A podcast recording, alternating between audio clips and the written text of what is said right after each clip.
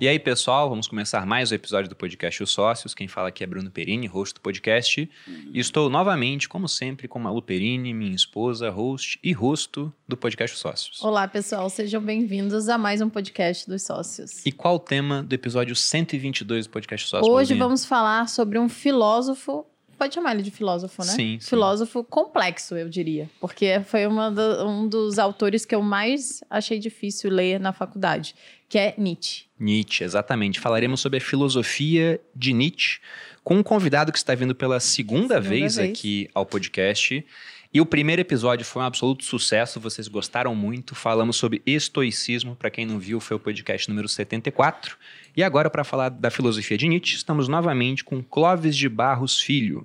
Graduado em Filosofia pela USP, doutor em Ciência da Comunicação pela USP, com, com especialização em Direito Constitucional e Sociologia, bacharel em Direito pela USP, em Jornalismo pela Casper Libero, mestre em Ciência Política e em Direito pela Universidade de Paris, livre docente pela ECA USP, já foi professor na Faculdade de Casper Libero, na ESPM e na FGV, sócio fundador do Espaço Ética, palestrante e consultor de grandes empresas há mais de 15 anos, host do excelentíssimo podcast Inédita Pamonha e autor de mais de 30 obras, dentre elas A Vida que Vale a Pena Ser Vivida. Clóvis, muito obrigado pela presença aqui no podcast Sócios. Nossa, sou eu que agradeço. Acho que a primeira, a primeira presença aqui ficou com aquela sensação de que poderia ser bacana uma segunda. Ah, com certeza. E isso eu costumo dizer nas minhas palestras que é um dos sintomas de uma vida boa, quando você gostaria de vivê-la outra e outra vez. Então, estamos aqui comprovando que isso foi verdadeiro de ambas as partes, o que é bom para uma sociedade. Com certeza. Então, estamos aí, as ordens. Show de Muito bola. bom. Poxa, é um, um, um prazer pra gente ter você aqui, de fato. Foi um dos episódios que eu mais gostei. Inclusive, até o pessoal teceu algumas críticas no começo, né? Porque no começo do episódio você estava falando de uma maneira tão animada sobre o estoicismo. Você falou durante quase 20 minutos, assim, ininterruptamente. O pessoal nos comentários ficava assim: é uma palestra ou um podcast? Aí a Malu viu isso. Aí uma hora ela foi e te deu uma interrompida muito de leve pra concatenar uma outra pergunta. Ah, mas já veio um monte de gente falando: Meu Deus, interrompeu, era pra ter É, deixado falar. isso. É sempre complicado Então- lidar com o público nesse É, momento que a gente traz um é. convidado tão ilustre A assim. gente, né? Mas a gente tá aí pra isso mesmo. A gente vai levar a Claro. pedrada dos dois Não, dedos. é, não tá agradaremos a todos. Exatamente. O risco maior é de desagradar Exato. a todos, é claro. Sempre. E antes de entrar na pauta do nosso episódio, eu vou dar dois recados aqui para vocês, pessoal. O primeiro é sobre um MBA que nós estamos lançando com Washington Oliveto. Se você é empreendedor trabalha com marketing publicidade, esse recado é extremamente importante para você, porque já está no ar a primeira aula desse curso online e gratuito que é feito pelo maior publicitário do Brasil, o Washington Oliveto. Esse curso é uma chance imperdível para você aprender com a Oliveta a fazer campanhas que podem multiplicar as vendas da sua empresa. Serão ao todo quatro aulas bem divertidas, a primeira já está no ar, só que elas vão ficar no ar até o dia 12, domingo. Estão lá no canal do Primocast, então para quem quiser acompanhar, clique no botão ou escaneie o QR Code que está aparecendo aqui, Aqui. na tela para ter mais informações sobre isso. Então fica até o dia 12. E outro recado é sobre a plataforma que eu uso para declarar o meu imposto de renda, acompanhar minha carteira, que é a MyProfit, criada por um aluno meu, Rodrigo Poverão, aluno da turma 10 do Viver de Renda. Lá eu consigo ter o controle da carteira, o cálculo do imposto de renda, isso tanto para a Bolsa no Brasil, quanto no exterior, quanto com criptomoedas. Tem integração com várias plataformas, B3, Avenue, Bitpreço, entre outras. São mais de 40 corretoras no Brasil, 7 no exterior e 12 corretoras de cripto. Tem um robô que, inclusive, preenche sua declaração de imposto de renda de maneira automática e suporte via WhatsApp com humanos para que você possa tirar dúvidas na hora do preenchimento da declaração. Essa plataforma em si, ela pode ser usada é bom gratuitamente. Agora falar, né? Com humanos. Com humanos é muito bom. É Não interessante. sei, né? Chat GPT tá não, tão né? bom que talvez daqui a um tempo não precise mais do humano. Mas ela tem um plano gratuito. Só que as funcionalidades principais, isso de preencher a declaração de imposto de renda, isso é no plano pago. E aqui vocês têm um cupom de desconto de 10%, que é o Perine10, para que vocês possam conhecer o MyProfit. Para quem acompanha meu canal do YouTube, é a plataforma que eu uso, por exemplo, no meu quadro de fundos imobiliários e também nos quadros onde eu estou montando uma carteira de ações, do Viver de Ações. Bom, recado dado, vamos entrar agora na pauta do podcast. Clóvis, primeiro, né? Quem foi Nietzsche e por que se fala tanto dele até hoje? E Como é que ele influenciou o mundo? Por quem ele foi influenciado? Bom, Nietzsche viveu ao longo da segunda metade do século XIX. Né? É, nasceu um tiquinho antes disso e morreu em 1900 cravado. Então, é, ele é um, um, um, pensador desse momento da história do pensamento, segunda metade do século XIX. Fala-se muito dele porque ele foi profundo influenciador de outros grandes pensadores do século XX. Alguns de seus conceitos, algumas de suas ideias foram retomadas, retrabalhadas por gente de um calibre muito grande, com, com grande penetração e grande importância por eles próprios. De tal maneira que eu, eu penso que é, o, grande, o grande charme do pensamento de Nietzsche, além dele próprio, é a sua aceitação, digamos assim, é, é, posterior. Né? Eu, eu poderia citar um exemplo para não deixar o nosso ouvinte assim sem concretitude, né? Por exemplo, Michel Foucault. Né? Foucault é um pensador espetacular que viveu durante o final do século XX e o começo do século XXI.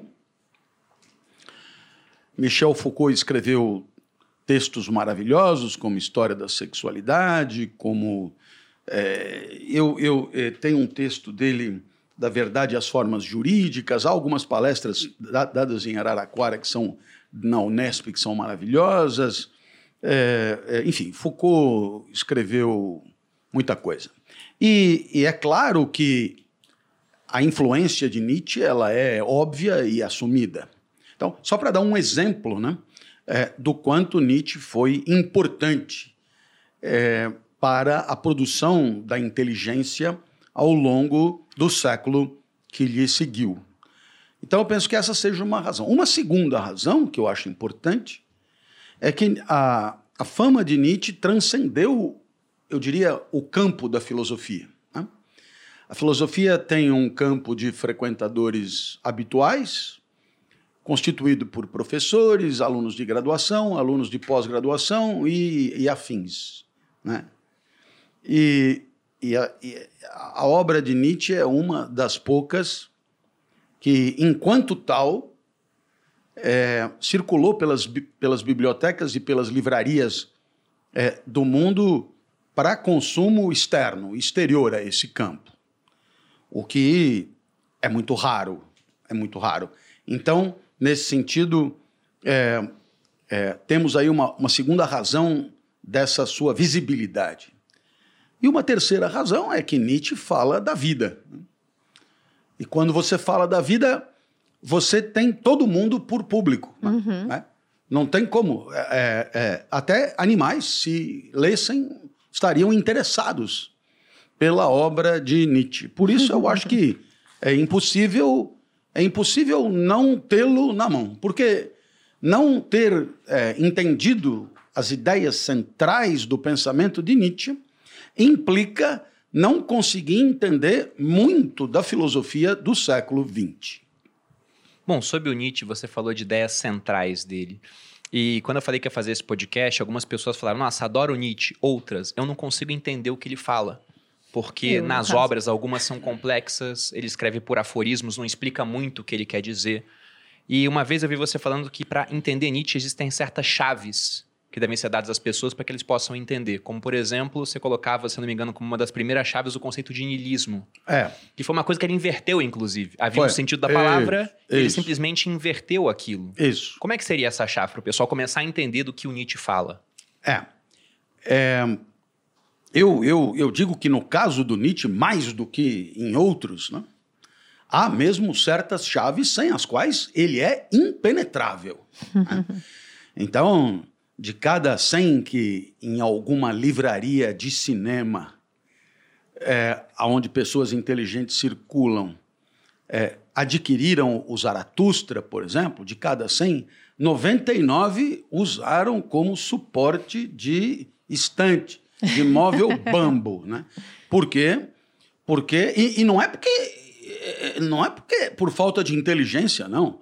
É que realmente né, não é um autor que se preocupa com, digamos, a didática. O dizer. entendimento, não, né? Ele não, não quer é. ser entendido, não, ele quer só é, falar. Exato, exato. E, e, e, isso é até coerente com o que ele tem para dizer. Né?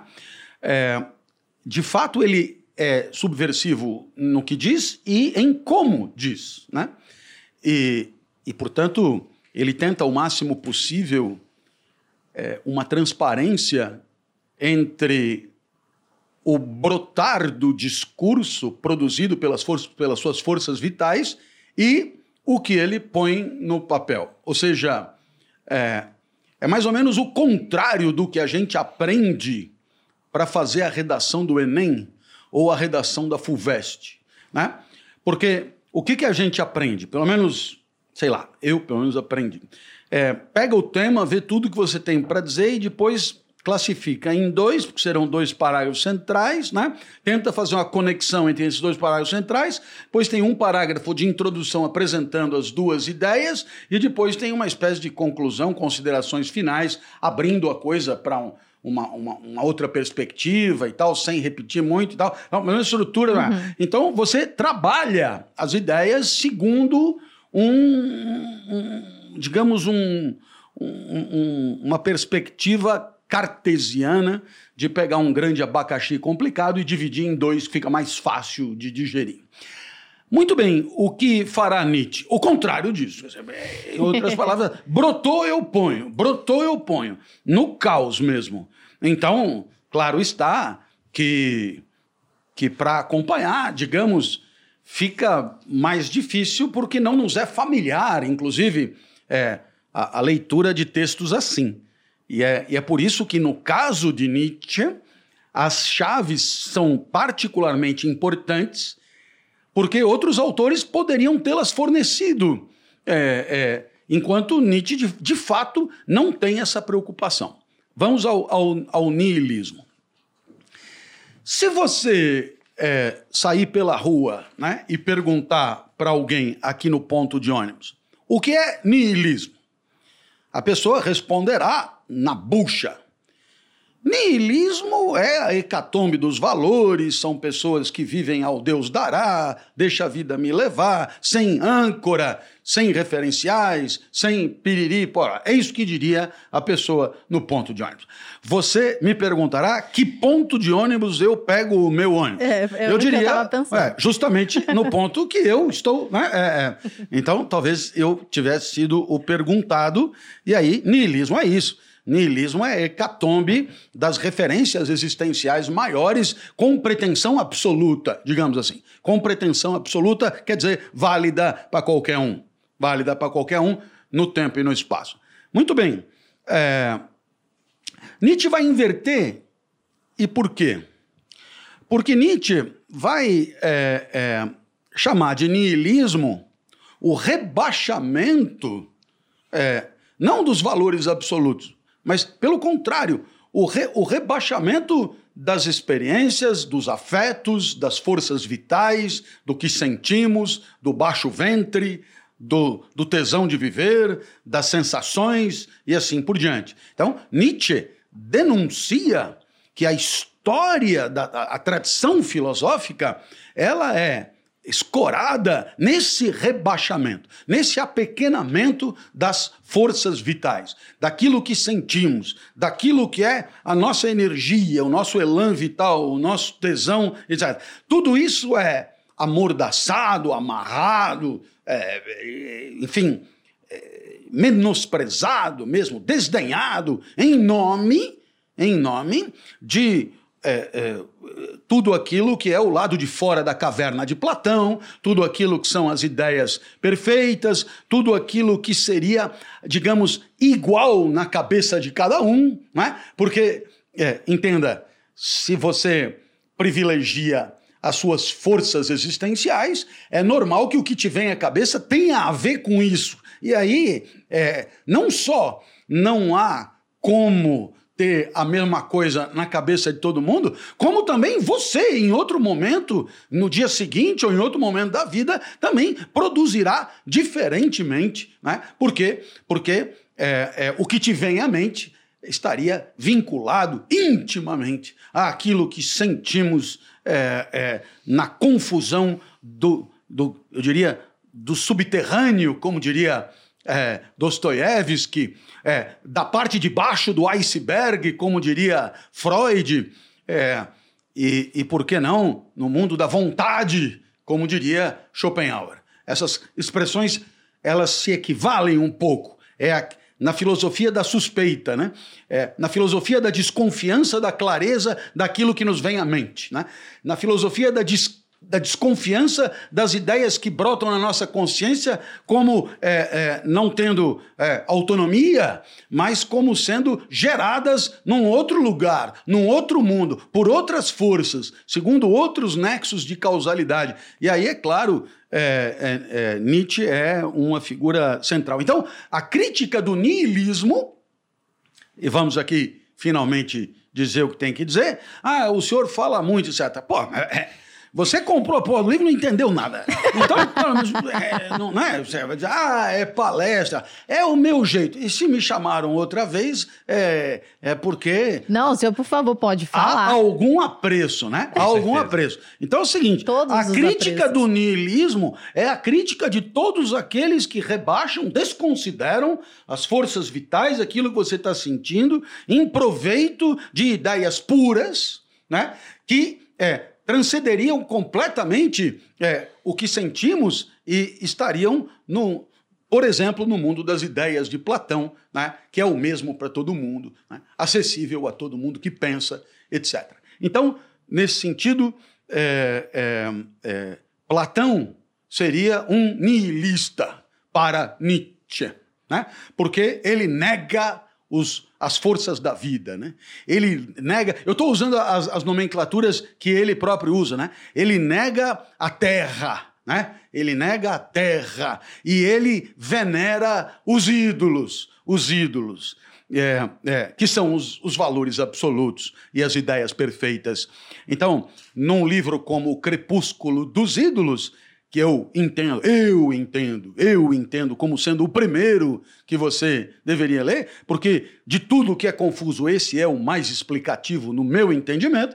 Crepúsculo dos ídolos, por quê? Porque Nietzsche acha né, que na civilização contemporânea, nessa que vivemos, naturalmente da época dele, não a nossa, né, é, já há uma espécie de, de, de destruição né, dessa, desses valores absolutos em nome de um respeito àquilo que são as nossas forças mais, mais subterrâneas, mais genuínas e, e, portanto, mais próprias. Então, essa é a primeira ideia. Né? Ele, é, ele, é ele é crítico do niilismo e a crítica do niilismo é, a, é, é eu diria, é, é, Platão ao contrário, né? É Platão ao contrário. Se Platão rebaixa o interior da caverna e enaltece o fora da caverna, e o filósofo é aquele que sai de dentro da caverna, abre mão das experiências sensoriais em nome do uso puro da razão fora da caverna,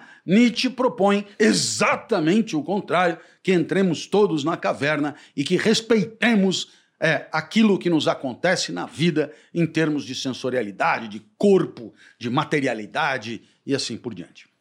Eu acho essa primeira parte brilhante, assim. Porque, resumindo aqui do meu ponto de vista, né? Então você tinha um niilismo, que é esse cara sem princípios maiores. É isso. Guiado é isso. por nada. E aí o Nietzsche vai lá e fala que não, na verdade, né, o cara que tem esses princípios, que como você disse aqui, em nome do céu é. nega a terra, é. né, em, em, nome do, do ideal nega o real, esse cara é o verdadeiro niilista. Ele está deixando de aproveitar o, o momento presente, o Isso. mundo que nós temos aqui envenenaram as consciências ao longo de séculos, né? fazendo acreditar que o que sentimos não vale nada e o que presta é aquilo que transcende as nossas sensações. São envenenadores e, e, e felizmente, eles estão sendo é, banidos né, em nome da, da, da vitória do baixo ventre, da vitória da terra, que ele diz, ele diz, observe bem, ele diz que acontece no mundo de hoje. Citando até o Crepúsculo dos Ídolos, que você colocou como a, a, obra que seria mais simples de ser compreendida no meu entendimento pelo público no seu entendimento. É, no meu entendimento. É. Lá ele queria mostrar que os ídolos têm pés de barro. Isso. Né? Ele está atacando os ídolos e o ídolo seria todo o modelo mental que acaba privando o homem da existência real em, em termos de um ideal. É. Então, para o Nietzsche, por exemplo, um socialista e um cristão seriam nihilistas. Isso também. É, é, sim, por quê? Porque é, no final das contas. É, Dê exemplos aqui, tá, gente? Muito mais gente seria nihilista. Muito mais gente, muito mais gente. É, por exemplo, a ideia de cosmos é, é, de nihilistas. Quer dizer, você tem que viver de acordo com uma harmonia cósmica, que é uma ideia abstrata que nos escraviza a todos. Quer dizer, é, para, para um cara como Aristóteles ou para um cara como Pitágoras, ou, é, estamos todos inscritos numa ordem universal, é, temos talentos, a nossa natureza é específica e temos que viver desse jeito para poder estar em harmonia com o cosmos e só assim ser feliz. A felicidade é vinculada, é, daí a eudaimonia, ela é vinculada a, a, esse respeito à ordem cósmica. Os estoicos seriam nihilistas para ele. Né? Ah, sim, sim, sem dúvida nenhuma. É, então, é, qual é a graça da história? A graça da história é que, da mesma maneira que buscar é, uma, uma vida eterna do lado de Deus na santidade é um engessamento da vida, assim também lutar por uma sociedade sem classes, é, né, é, é, lutar pela revolução que nos levaria a uma sociedade sem classes, é, assim como é, escravizar a vida, e aqui, é, me entendam, é Nietzsche falando, é Nietzsche falando. Né? A democracia exerce um papel equivalente. Por quê? Porque parte de uma ideia que todo mundo vale um voto. E isso, da onde Nietzsche perguntará, da onde tiraram a ideia que cada um vale um voto? E aí, a partir dessa obviedade esquisita, nós temos que nos curvar aos resultados eleitorais como se eles fossem uma obviedade. E assim também a ciência. Assim também a ciência. Por quê? Né? Por quê? Porque a ciência é o tipo da produção engessada pelos protocolos metodológicos, de tal maneira que não importa o cientista. Qualquer um que aplicar o mesmo método ao mesmo objeto deverá chegar ao mesmo resultado. Perceba, há, há um desprezo pela particularidade da, da, da força vital do cientista, digamos assim, em nome do quê? Em nome da busca de uma verdade é, que nos engessa e, portanto, nos põe de joelhos diante de é, é, premissas indiscutíveis. Né? Então, é, eu já citei aqui quatro exemplos interessantes: a sociedade, a, a, a luta de classe e a sociedade sem classe. É, é, o paraíso, seja ele qual for, né? O paraíso, é, a democracia,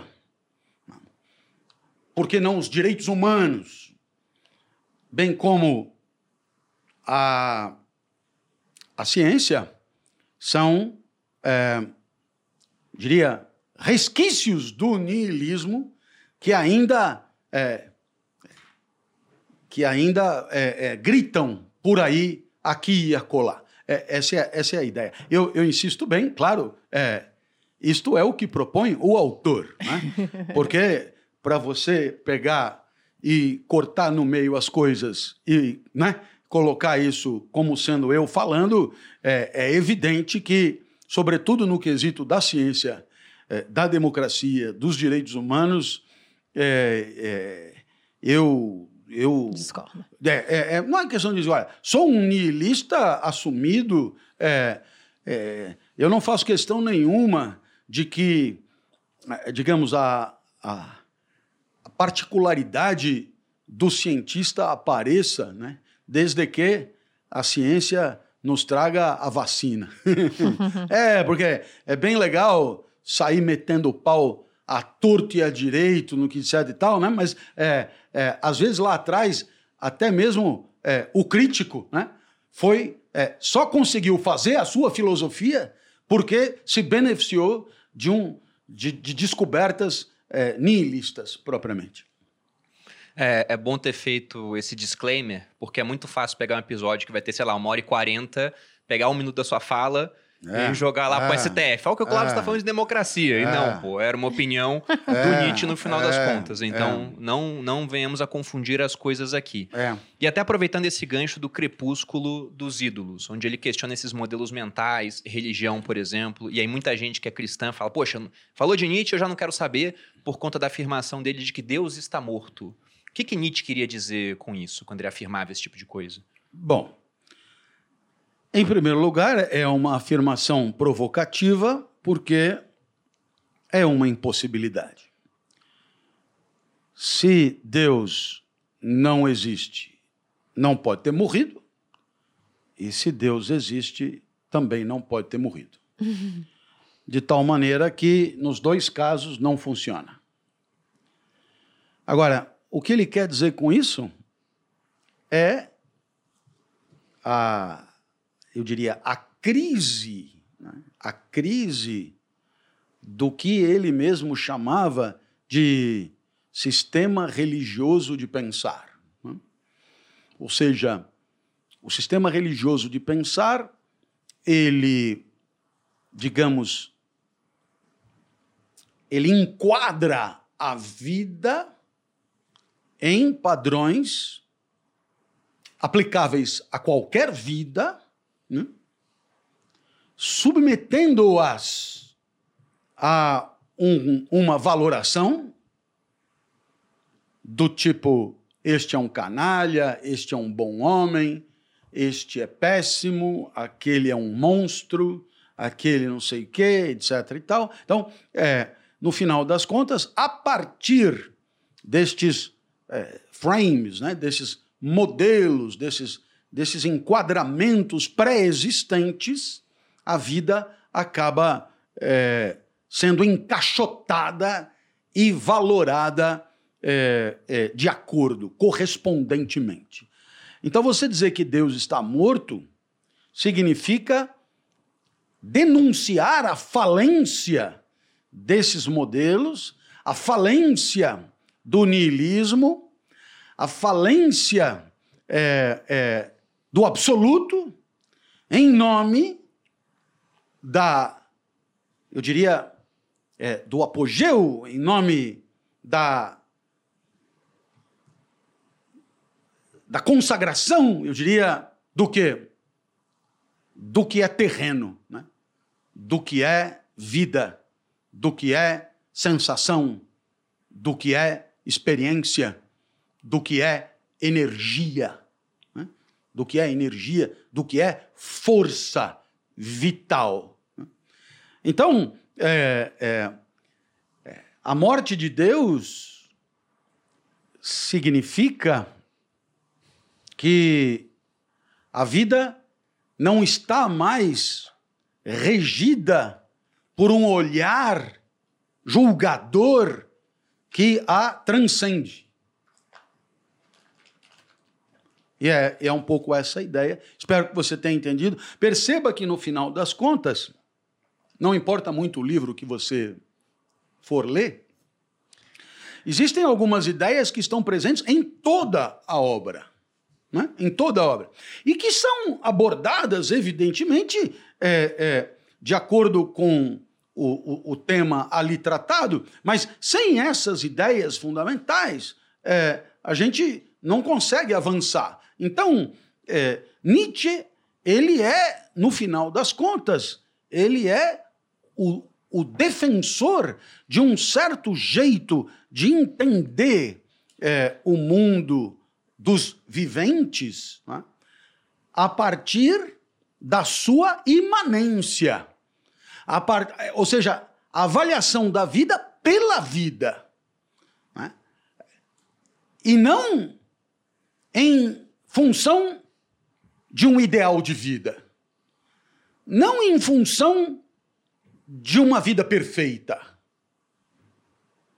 É? Modelo esse aplicável a qualquer um. Não.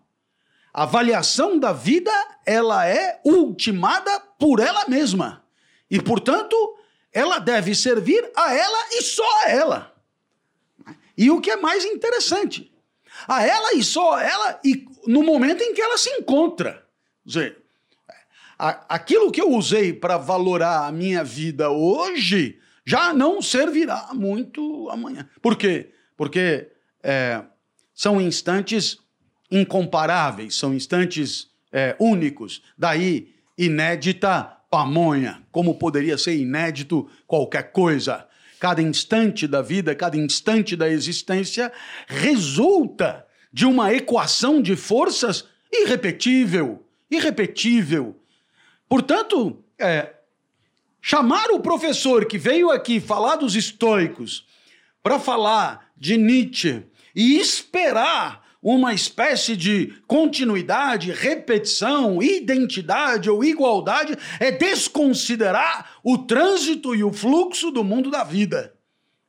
E o seu ineditismo radical, seu ineditismo radical. Portanto, é preciso atribuir valor à vida a partir dela mesma. E você me perguntará, como fazer isso? Como fazer Como isso? fazer isso? Porque né, você pode chegar e falar: ah, é, deixa eu dar uma nota para o professor Clóvis nos sócios. Eu vou comparar com o Cortella. Eu vou comparar, não sei se. né, é, eu vou comparar com a monja que foi lá, eu vou comparar. Então, você está é, é, avaliando a vida que é essa por uma referência que lhe é exterior. Está tá evidente. Não é? Está evidente. Nem é tão absoluta assim, mas é exterior. Claro que você poderia ir mais longe e ser um nihilista mais radical.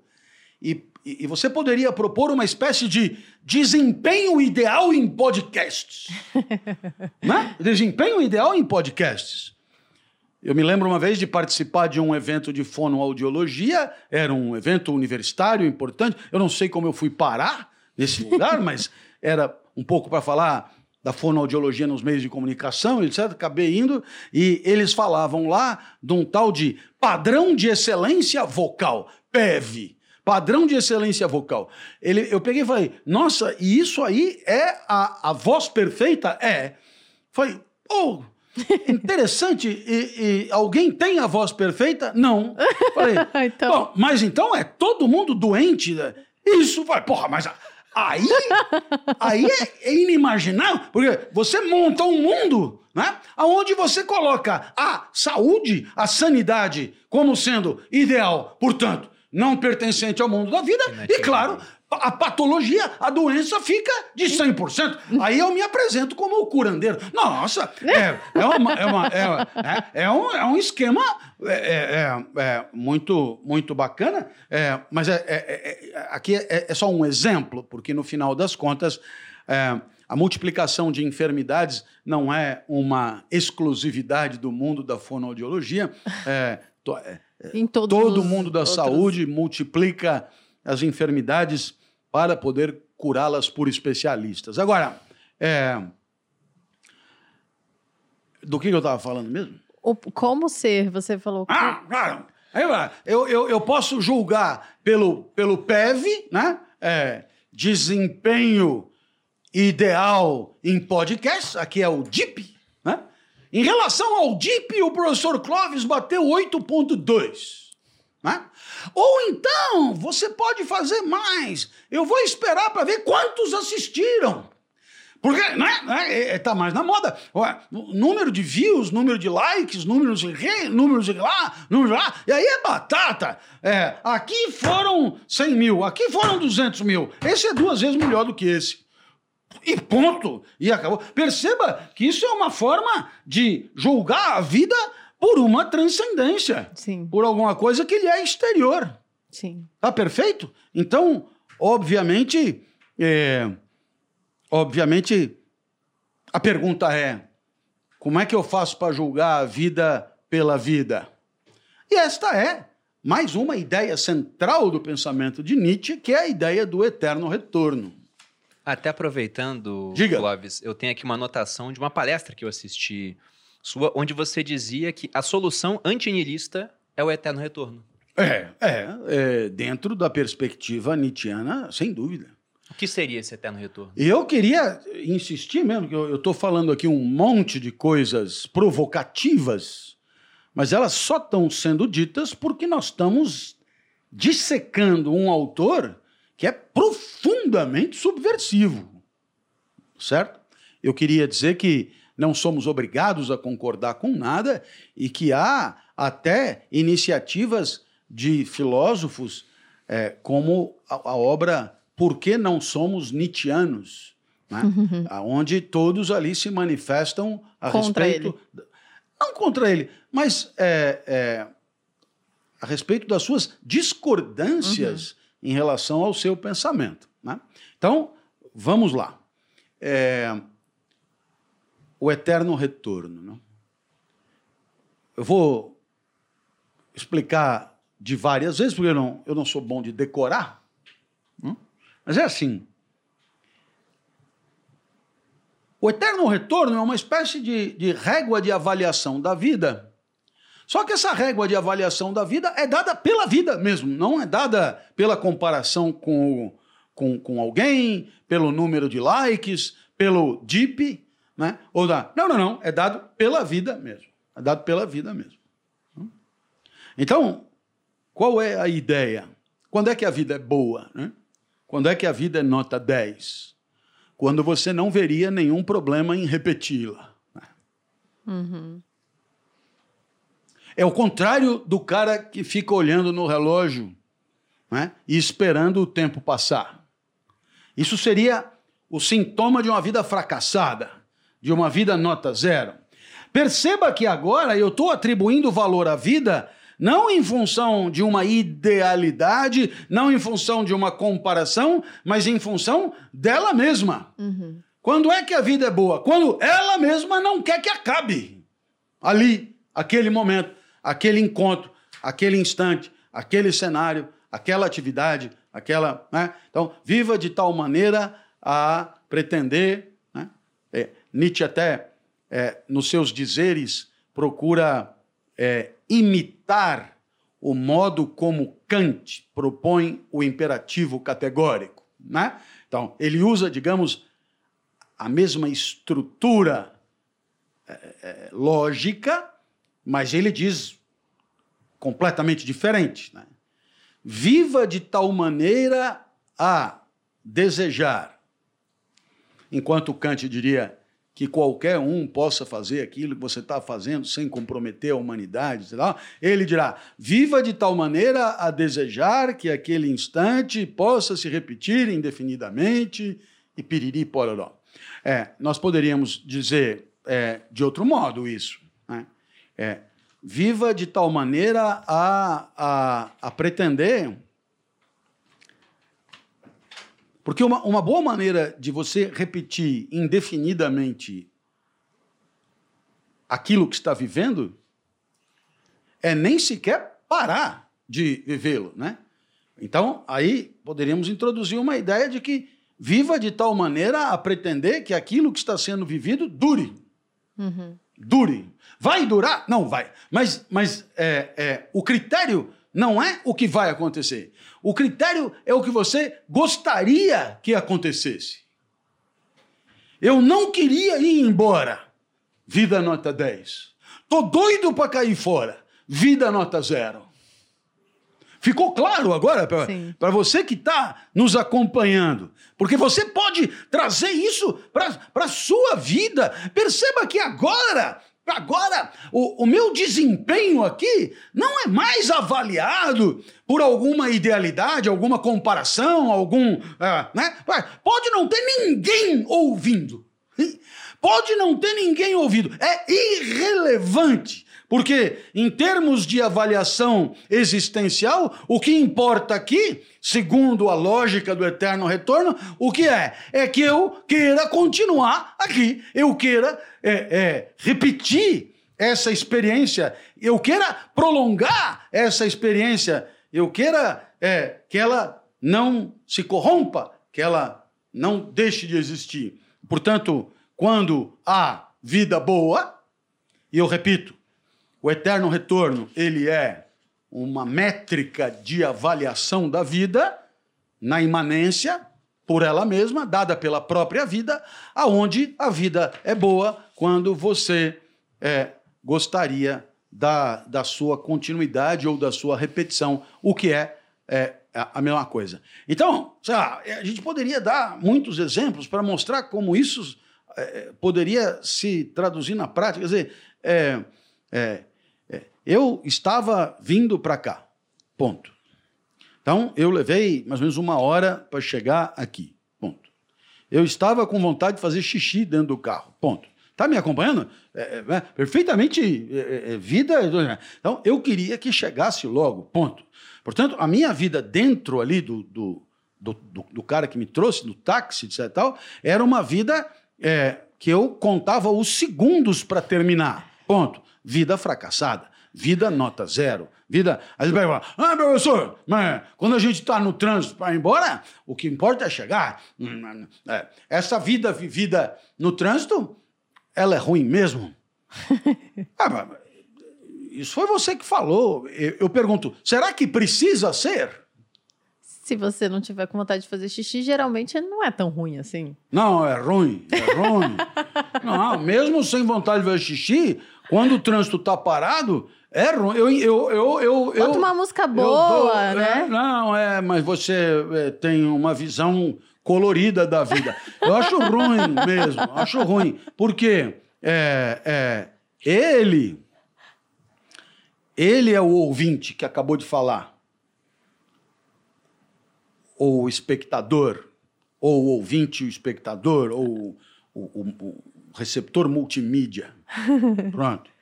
Ele disse: tem muitas situações na vida que é um saco mesmo, ela é ruim mesmo. E aí nós então nos deparamos com alguma coisa muito interessante. É que, claro, nem tudo na nossa existência depende de nós.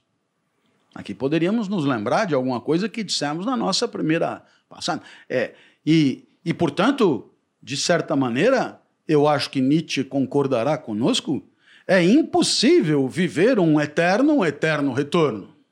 Uhum. Ou seja, é impossível, é impossível. Por quê? Porque haverá. Eu, eu, eu, eu posso dar mais um exemplo. Eu estava tava em Portugal e me veio uma, uma crise dessa dessa doença que eu tenho, que é uma, uma vasculite é, de doença imuno, imunodestruidora. E o sintoma que me veio foi na garganta. Meu amigo, eu não conseguia engolir a saliva. E foram cinco dias. Aí sim, você pega e vai ler o Eterno Retorno, para você entender tudo o que aquilo não é. Porque você não pode tomar o remédio, se for, não pode beber água, não pode, não passa nada, porque está em carne viva. São, então, aquilo é profundamente doloroso profundamente doloroso. E é assim, um dia, dois dias, três dias, quatro dias, cinco dias. Então, você pega e fala, bom, agora hospital, soro, sei o quê, pá, coisa. Né? Aí, corticoide, pá, aí começa a melhorar e você, é, depois de ter ido ao inferno, né, você começa a conseguir tomar um suquinho de maçã de colher. Porque você pega a colher e põe a colher lá dentro de maneira a tirar um pouco o atrito com aquelas chagas, etc. Ora, isso é um exemplo de, de vida para lá de fracassada, de vida miserável, de vida medonha, de vida horrorosa. Né? Por quê? Porque é uma vida impeditiva de qualquer paliativo. Não, professor, pega um bom livro e, e um bom livro e leia. Não tem como, você é muito fraco. Está muito fraco, não está comendo nada, não está. Então, é, é preciso, às vezes, pegar a filosofia e trazer para o concretão da vida das pessoas. Né? Agora, por outro lado, é, vamos pegar um exemplo oposto, a minha presença aqui nesse momento. Né? Então, é evidente que eu estou fazendo o que eu mais gosto de fazer, que é explicar. É evidente que aquilo que eu estou explicando, para mim, tem uma profundidade abissal, uma beleza de pensamento incomparável, e isso independe de eu concordar ou não concordar, porque eu consigo admirar a riqueza de uma ideia e a minha discordância, ela é, digamos, uma outra coisa. Não que ela não tenha importância, mas ela é uma outra coisa. Eu consigo imaginar a beleza de uma, de uma ideia. E, e, e eu consigo entender nessa coisa do eterno retorno uma, uma reflexão que é, além de ser de vida boa, é de sabedoria. É de sabedoria. Quer dizer, em outras palavras, é, é, o eterno retorno ele pressupõe, digamos, um respeito pela vida como ela é. Uma, eu diria mais, uma consideração pela vida do que como ela é, no sentido de considerar, no sentido de levar em conta né? de levar em conta. E, e, muitas vezes o que nos acontece, né? o nosso receptor multimídia, ele concordará comigo, muitas vezes a gente vai vivendo a vida sem, sem se incomodar com ela propriamente, sem trazê-la para análise, sem trazê-la para reflexão, sem, sem, sem filosofar. Né? Vivemos sem filosofar. E aí, Ora vamos apanhando, ora acontece uma coisa de bom, ora vamos apanhando, ora. Então, quando vem alguém e nos propõe uma dessa, olha, o valor da presença do professor Clóvis nos sócios não é dada por um, por um critério absoluto de desempenho em podcast, mas é dado pelo tesão dele em querer continuar falando. Porra! Pode não concordar, mas é, é absolutamente revolucionário, espetacular. Por quê? Porque se eu fosse é, é, me lembrar do meu primário, do meu ginásio, e lembrar das pessoas que foram meus educadores, eles diriam todos em coro. Se você se você está desagradado com isso aí, faça as 20 equações e depois vá embora. É, gostar ou não gostar é irrelevante. Isso aqui não é feito para você gostar. Isso aqui não é feito. É, imagina, eu vou chegar e falar: olha, o valor da minha experiência aqui é dado por eu querer continuar, né? e, e, e na verdade isso aqui me desagrada. O professor ia rir na minha cara e dizer: malandro, e, e desde quando. desde quando o que você sente tem alguma importância no, no, né? no, no, andar da carruagem. Faz aí o teu exercício e não me enche o saco. Né? Então, é, nós temos aqui uma, uma maneira revolucionária, seja de entender a própria vida, seja, e aqui é o mais legal, de admitir um valor da vida do outro. Porque é muito fácil para nós apontar o dedo e dizer, ah, vagabundo, né? calhorda, né? É. Aliás, eu, eu, eu é, isso me permite fazer uma digressão, se me permitir? Claro, com certeza. É, bom, quem achou que na primeira não tinha cara de podcast. Amor, você, ele ficou chateadíssimo com essa Chateadíssimo. não, a gente não, não ficou o chateado. Senão você não tava nem aqui de novo, pô. Imagina, você tá Pede aqui porque pra, valeu a pena. Pede pra eu falar, eu começo a falar, não, agora, agora gente... chega, pô. É, é, de um auto, é de um autoritarismo sem limite. Né? Então, olha aqui. Eu, se fosse você, falava era o dobro agora. Não, mas eu não, eu não, eu não, eu não guardo rancor. Não. A, apenas, apenas mágoa.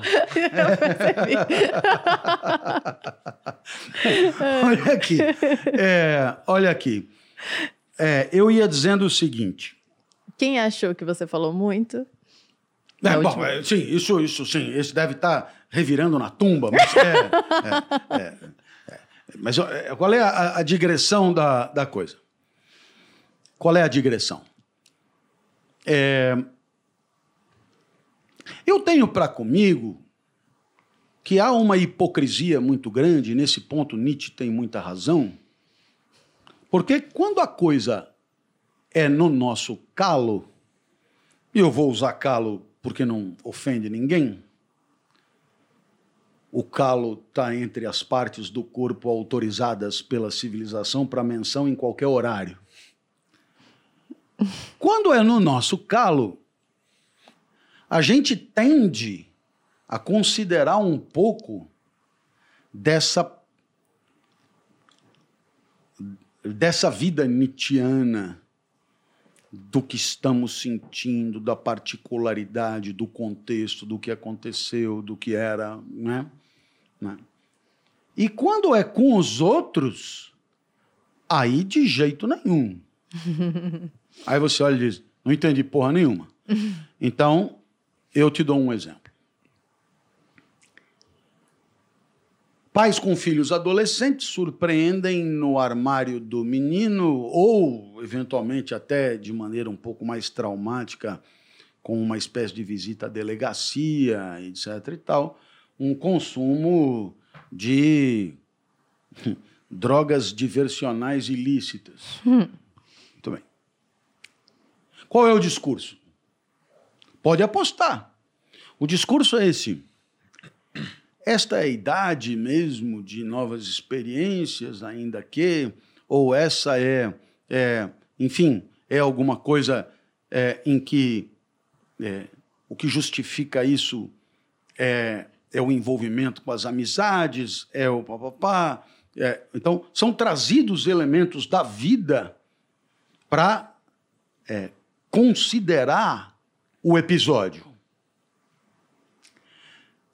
a mesma cena na boca de alguém que não é o, nós mesmos ou alguém que amamos é, é, é, é sumariamente é drogado, é vagabundo, xadrez e não percebeu? Eu não vou nem aqui polemizar a questão da luta de classe, vamos dizer, né? É, é, se for parecido comigo, é, é, é, foi um, um momento de desvairio. Se não for parecido comigo, cana, né? cana, é calhorda, é canalha, é tá, tá inadaptado a viver em sociedade e assim por diante. Então veja, é, na hora de atribuir valor negativo à vida, costumamos é, costumamos nos defender colocando a vida no seu lugar e costumamos julgar os outros, tirando a vida do seu lugar e atribuindo uma espécie de essência. Entende? É. Quando você diz, o meu filho agiu inopinadamente, o meu filho agiu sem pensar, o outro é canalha. Então veja, o verbo mudou. Aqui nós estamos falando de uma conduta que, como todas as condutas, é particular, é irrepetível, é inusitada, é única, etc. Lá, nós estamos falando de uma essência. Ele é canalha, tipo do nascimento à cova. A canalice faz parte do seu ser, não é acidental. Aqui é um atributo acidental, lá é um atributo essencial. Entende o que eu estou dizendo? Então, é, eu penso que é, a o conhecimento, e é, é, eu, eu, repito, no meu caso, é, é, sempre uma interpretação que é a minha, né? É, do que Nietzsche nos propõe, ajuda a identificar no mundo esse tipo de assimetria, né?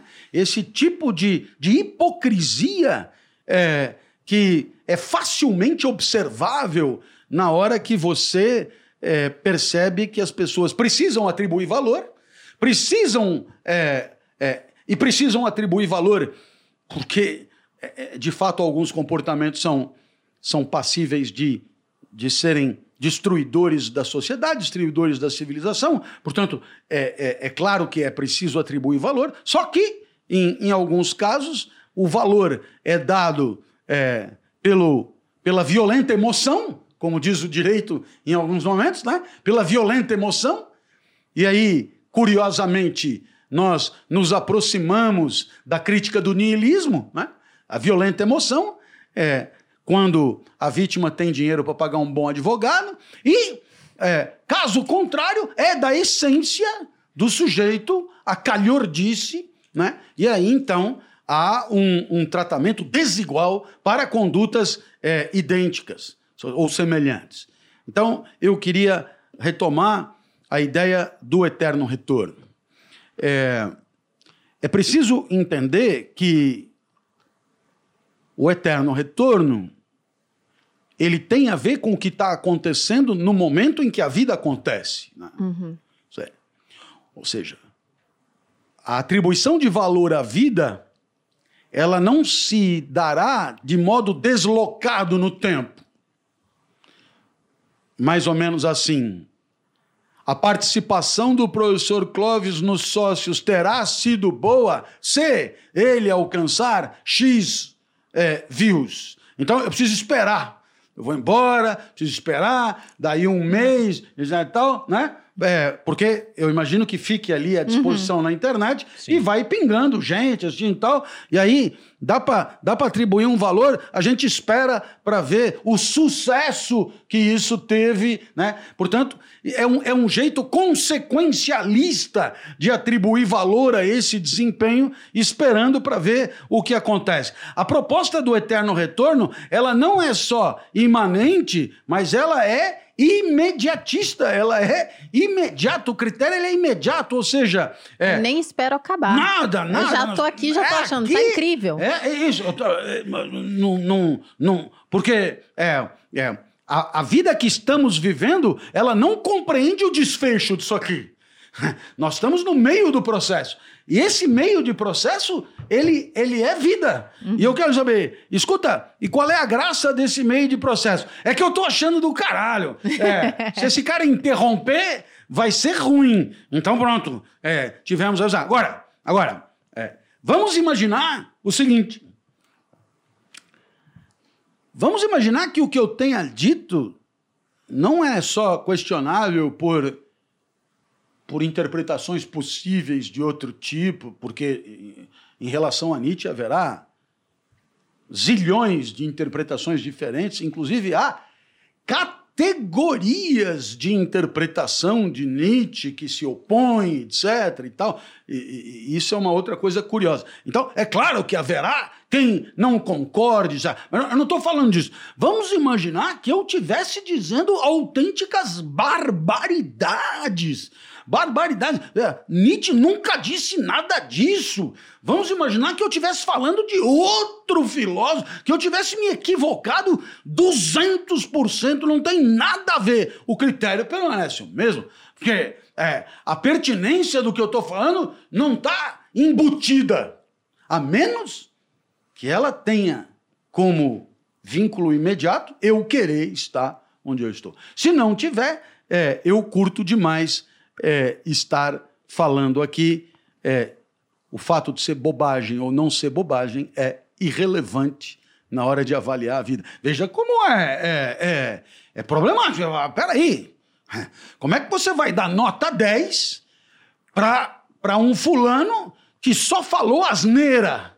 Pois é, é porque, como nós estamos julgando a vida dele, é, na hora de falar as asneiras dele, ele estava exultante, exultante. Então, como o valor da vida está na sua intensidade, digamos assim, é irrelevante. E aqui isso me remete a mais um ponto. Tá? Porque você vê como isso é como puxar um novelo de lã, você tira uma ideia e não tem como parar o. O, o, né? o fio não é, acaba. É, é, não, não tem aqui. Que, que é a questão da verdade, da vontade de verdade, né? Da vontade de verdade. Que é outra ideia outra chave do pensamento de Nietzsche. Quer dizer, da onde vem essa obsessão por uma verdade? Né? Da onde vem? É, é muito interessante. Quer dizer, o cara fazer uma pergunta dessa ele está em outro patamar. Por quê? Porque eu, você, você aí do, de dentro da máquina, etc e tal, é, a gente toma a verdade como uma coisa importante, desde que a gente nasceu é assim, a gente apanhou por não dizer a verdade. Então, isso é uma obviedade que sai na urina. Mas não sai, na do cara não sai. Daí a diferença. Você é um gênio e a gente, né? A gente carrega piano. Quer dizer, é, é, da onde vem essa obsessão de verdade? E aqui vem alguma coisa maravilhosa. Quer dizer, a verdade é alguma coisa sobre, vamos dizer, é um discurso sobre a realidade que tende a durar. Então veja, se você é um cara que está com medo da vida, e por que estaria com medo da vida? Ué, já te dou uma razão, vai morrer. Pronto, já é um motivo. Mas não é, você ainda vai lá, vai morrer seu filho. Vai morrer o gato Epaminondas. O gato Epaminondas vai morrer. Isso é, motivo para deixar qualquer um desesperado. Né? É, é, é fluxo, é trânsito, nevermore, diz o papagaio, o corvo de Edgar Allan Poe. Nevermore, nevermore, nevermore, nevermore. Isso é desesperador. Então eu preciso puxar o freio de mão dessa porcaria. Mais ou menos como quem está subindo o elevador do Play Center e, e, imaginando que aquela porra vai despencar de lá de cima. Eu quero descer, eu quero descer. É mais ou menos a necessidade de? Eu preciso puxar o freio de mão. A verdade é um freio de mão. O mundo pode seguir seu fluxo, mas a verdade é essa. Pumba! Eu, é uma maneira de travar o fluxo do mundo e aí eu me apego àquilo. Eu me apego àquilo. Aquilo me traz uma, uma tranquilidade securitária. Me, sabe? Uma coisa, olha, isso aqui, é, disso eu tenho certeza. Vlaf. Veja o discurso das De uma coisa eu tenho certeza. E quase sempre dito de maneira é, de peito aberto. Pô, no esquema de Nietzsche já foi, já rodou já não é mais. Já... E aí, brrr, né? quem, quem, quem analisa particularmente bem isso é a Viviane Mosé, no livro dela sobre Nietzsche e a linguagem. Né? Então, a, a, a verdade é uma necessidade psicológica de brecar o fluxo. Né? Então, o que, o que Nietzsche dirá? Haverá aqueles que precisam de muletas metafísicas.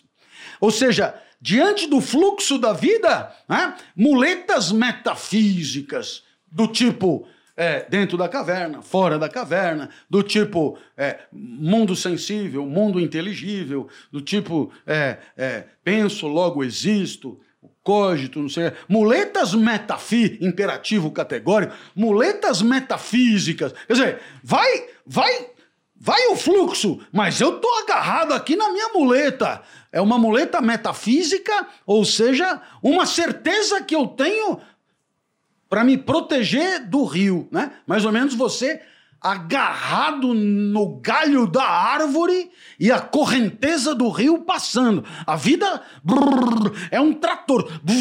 E você, desesperado porque não acompanha, arruma uma muleta metafísica. Né? É, é, é. Qualidade de vida é uma muleta metafísica. Né? Porque, entende? É, não é vida de qualidade. Se for vida de qualidade, é na vida. Cada hora num lugar. Né? Qualidade de vida é o contrário. É uma forma reativa, uma forma é, é fraca. Uma, olha, isso aqui é, é Nietzsche, interpretação de Nietzsche. De você pegar e dizer, é, é, ah, onde tem árvore é melhor. Então, né? Então, é, aqui é qualidade de vida. Eu moro numa cidade de 30 mil habitantes. É, é, é onde não tem, tem ar puro. Não, não, tem ar puro, árvore, verde, passarinho e não sei o que. E, e aí, o cara te apresentou um protocolo existencial. E aí, e aí né, no mínimo, sabe o que, que é? Até hoje, eu não gosto de cidade pequena, não gosto de como pensam as pessoas em cidade pequena, não gosto de passarinho cantando, não gosto de galinha de Angola, não gosto de ar puro, não gosto de silêncio, não gosto. Né? Então, então você percebeu? Agora, vida de qualidade não. Primeiro, é, é cada um por si. Segundo, cada segundo é um segundo. Cada segundo é um segundo. É, é, entende? Eu, eu, fiz uma vez essa provocação. né? Dizer, a qualidade de vida é nihilista nos olhares de Nietzsche, é um protocolo aplicável a qualquer um. Eu me lembro uma, uma amiga oftalmologista, eu tenho muitos amigos oftalmologistas, uma amiga oftalmologista falou: não, a qualidade de vida é Serra do Cipó, né? Serra do Cipó, Norte de Belo Horizonte, não sei o quê, nós vamos. Eu pego você na ECA, eu dava na ECA, é, sexta-noite, sábado de manhãzinha, a gente tá lá. Só isso já me deu um nó na espinha, né? Porque como é? Quer dizer, vai levar a noite inteira dentro do carro? Não, mas é uma caminhonete confortabilíssima, não sei o quê. Chega lá, e já tinham me adiantado, tudo é muito rústico e tal, e eu entendi que rústico quer dizer ruim em russo. ou, ou, vamos, vamos dizer. Eufemismo. E é em ucraniano, para ficar mais, mais dentro da minha. Pô, é, medonho, sabe quando você gira a, a torneira e a torneira gira junto, a, a, ela própria, né? O, o lençol é um, um papel de seda, o vaso, ele. Ele. Gira. É, ele não não permanece sobre o vaso, ele tem vida própria. A, a, tampa do vaso, eu digo, né? Tem vida própria. Então, e aí chegamos finalmente na cachoeira. Ah, a temperatura. Foi, ah, é, fui, mas ia, ia ficar fazendo o quê?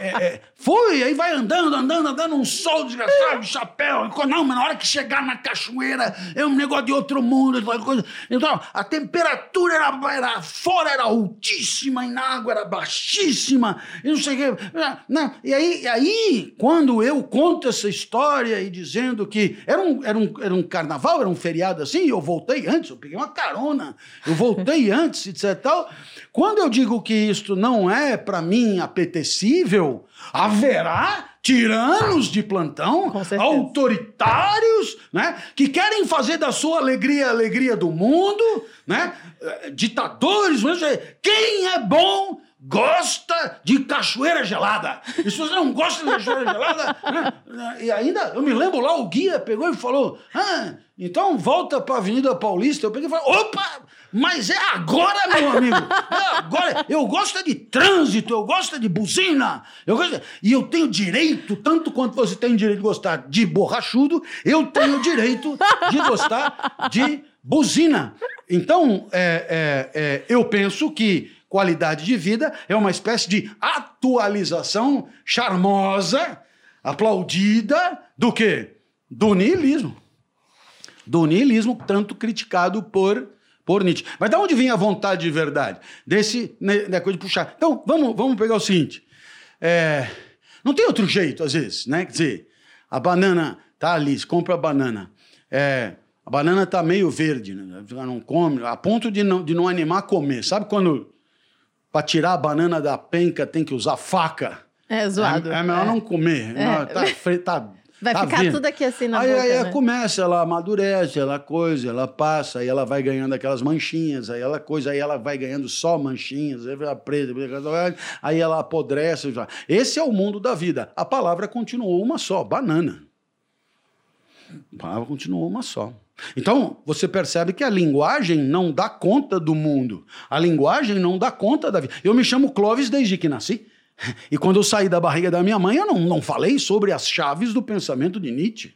Né? Então, é, entende? Quer dizer, para que a gente possa se comunicar, temos que nos servir é, de recursos de comunicação é, que sabemos, nós, pobres, insuficientes, mas necessários para dar uma ideia do que estamos falando. Agora, o problema é quando isso se inverte. O normal seria assim: cada banana é uma banana, cada uma deveria ter um nome próprio. Mas assim, se eu for dar um nome para cada banana, a comunicação fica prejudicada, porque não tem como o cara dominar. Só, só a bananicidade já tornaria, a, a digamos, o, o, o repertório impossível. Então é melhor que todas chamem banana.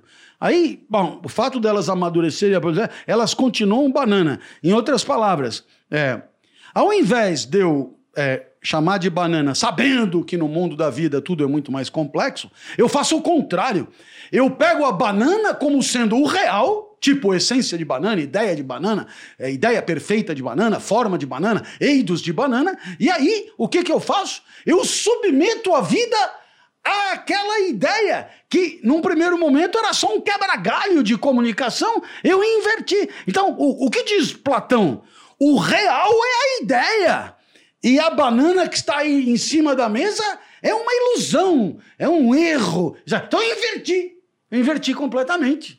Você percebeu? Então, é, a partir daí, diante da essência de banana, forma de banana, eidos de banana, eu sou capaz ainda de dizer: essa banana não me serve, essa banana. Quer dizer, é, é, eu submeti a vida à ideia, quando na verdade a ideia era, num primeiro momento, deveria ser apenas um quebra-galho para que pudéssemos nos comunicar em pleno mundo da vida.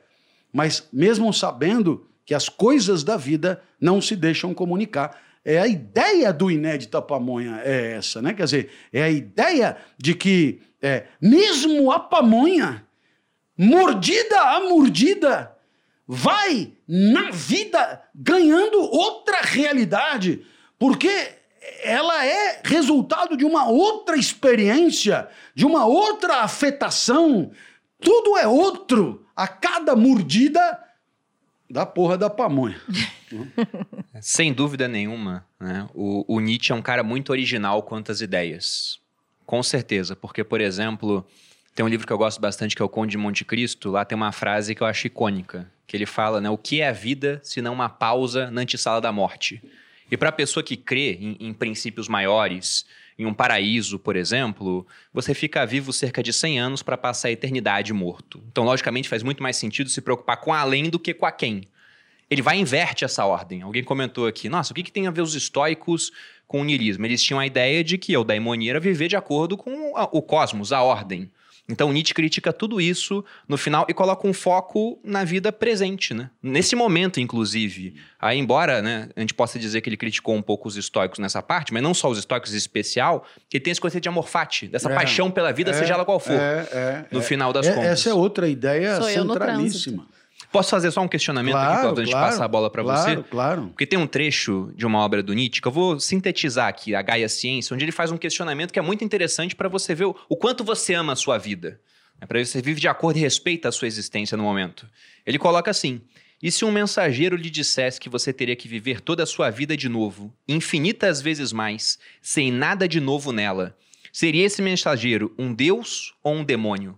Isso seria um presente para você ou será maldição no final das e contas? E o Bruno adora essa frase, porque eu adoro, ele sempre porque, repete É, porque isso. se eu faço essa pergunta para mim, eu vejo, não, quero essa vida mais ele não. Então, um algo Deus. está, é, é, está muito errado na minha vida e eu tenho que mudar isso enquanto eu, eu tenho tempo.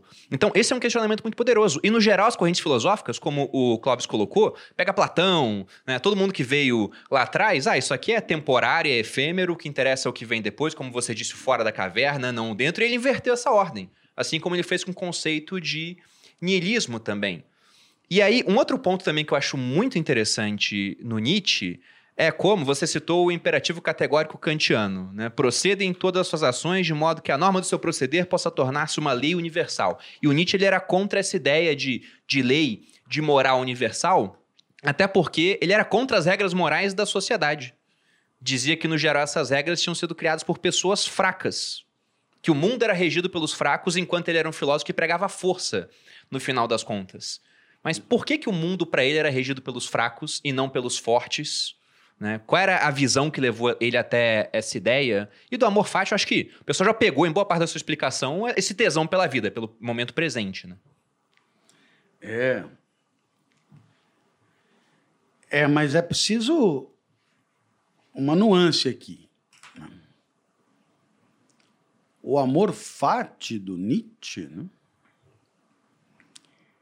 Ele não é tolerar o mundo, porque senão seria tolerância fati. Né? ele é amar o mundo, é uma reconciliação ampla e irrestrita com o mundo.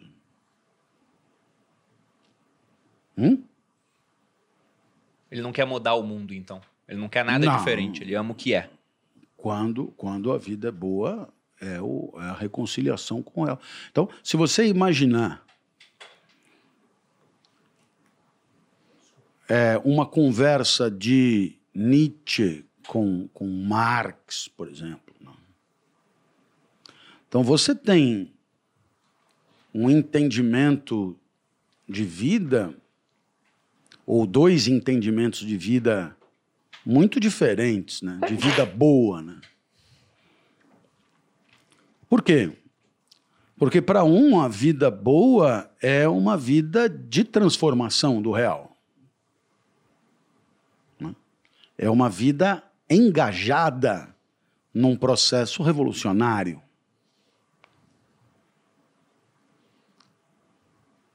Enquanto que para Nietzsche a vida boa é uma vida reconciliada com esse mesmo real. Amar o mundo como ele é. E não é amar certas coisas. Porque se você amar certas coisas, está atribuindo. Está sendo nihilista, né? Está tá atribuindo valor. Tá. Não, não. É essa sabedoria do amor fati é uma espécie de reconciliação sem senões com o real. E eu estou insistindo nisso porque talvez seja um dos pontos mais polêmicos.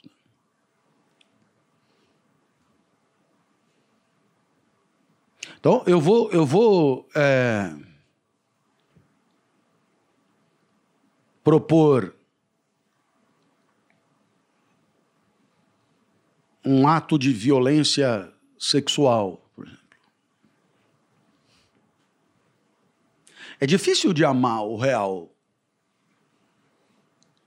Não só quando você é vítima, mas mesmo quando você sabe que isso aconteceu no lugar onde você mora, na sua sociedade. Se a vítima for uma criança,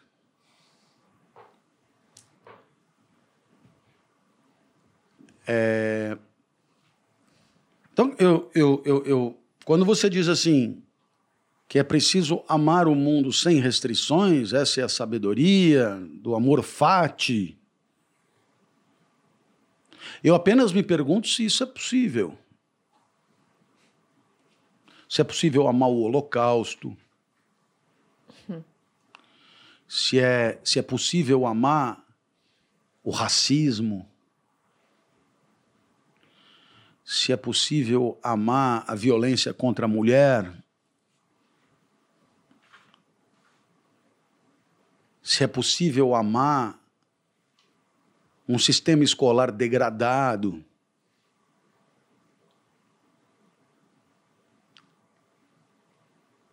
Eu tô, eu tô dando exemplos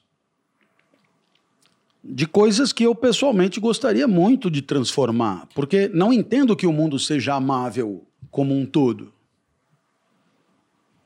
O amor fati para mim, embora em termos filosóficos eu até consiga entender o que ele está dizendo, é claro que é. Essa intensidade plena pressupõe uma harmonia plena e o amor pelo mundo como ele é, só isso traria essa essa integração máxima. Só que legal. Legal, mas é, eu não consigo amar muita coisa. Eu não consigo amar a miséria. Eu não consigo amar é, filas em hospitais públicos. Não consigo amar a corrupção. Eu não consigo amar. Né? Isso. Eu não estou falando da minha realidade de habitante, morador e, e integrante da sociedade brasileira. Eu estou falando como Alguém que poderia estar em qualquer lugar do mundo. Então, quer dizer, eu posso entender perfeitamente o que Nietzsche propõe, mas talvez por isso a minha vida seja ruim. E se ele quiser chamar a minha vida de fracassada, fique à vontade. Eu não tenho mesmo muita força para defender a minha qualidade existencial. Eu sei que ela é ruim. Mas eu prefiro que a minha vida seja ruim e continue podendo dizer que tem certas coisas que eu não consigo amar. Consigo amar. Eu não consigo amar uma sociedade em que o desequilíbrio de formação escolar é de tal ordem que você precisa de mecanismos excepcionais para criar algum tipo de interação lá na frente, porque o processo ele é tão heterogêneo. Não consigo amar a falta de igualdade de oportunidades, de oportunidades, e depois cada um segundo o seu mérito. Mas a falta de igualdade, não consigo amar. Então, eu estou você deve falar, esse cara é um esquizofrênico, porque ele ficou meia hora gritando como se fosse apaixonado. Não, as ideias são maravilhosas. Ponto. Agora, eu estou ponderando algumas coisas. Você acha que ele, o Nietzsche em si, ele conseguia aplicar isso na prática? Já que se ele tivesse que amar o mundo como ele é, não caberia ele fazer uma crítica à maneira como as pessoas pensam, não é? Pois é. Não seria Nietzsche um hipócrita? É, é, eu aí teria que supor muita coisa. Eu, eu, eu, eu não sou assim um fino biógrafo, né? um conhecedor da vida. Eu sei o que todo mundo sabe, né? É, e o que todo mundo sabe é que houve momentos de muito sofrimento. Olha, bom. Ainda assim, ele também não disse que era o caso dele, o caso desse super-homem, desse Übermensch, além do homem, que vive sem muletas metafísicas, que vive a vida é, na vida, né? Na vida mesmo. O super-homem é o cara que a cada segundo entrega ao mundo a oportunidade radical de surpreendê-lo, sem escudos, sem, né? É, para você para você ter uma ideia, a gente chega nas conversas, a gente chega com o nosso repertório, é, percebe que tem alguma coisa que se aproxima do nosso repertório, pega o nosso repertório, vomita e, e, e cai fora, né? É, a gente está o tempo inteiro é, jogando o jogo com a vida protegido, cheio de escudos. Mas o, esse homem do Nietzsche, ele justamente não quer freio de mão nenhum. E, portanto, ele, ele, ele nada tem a ver com o fodão cheio de certezas. Justamente o contrário. Ele, ele nada tem a ver com superpoderes, senão uma competência existencial de viver a vida na vida. Né? Ver a vida na vida.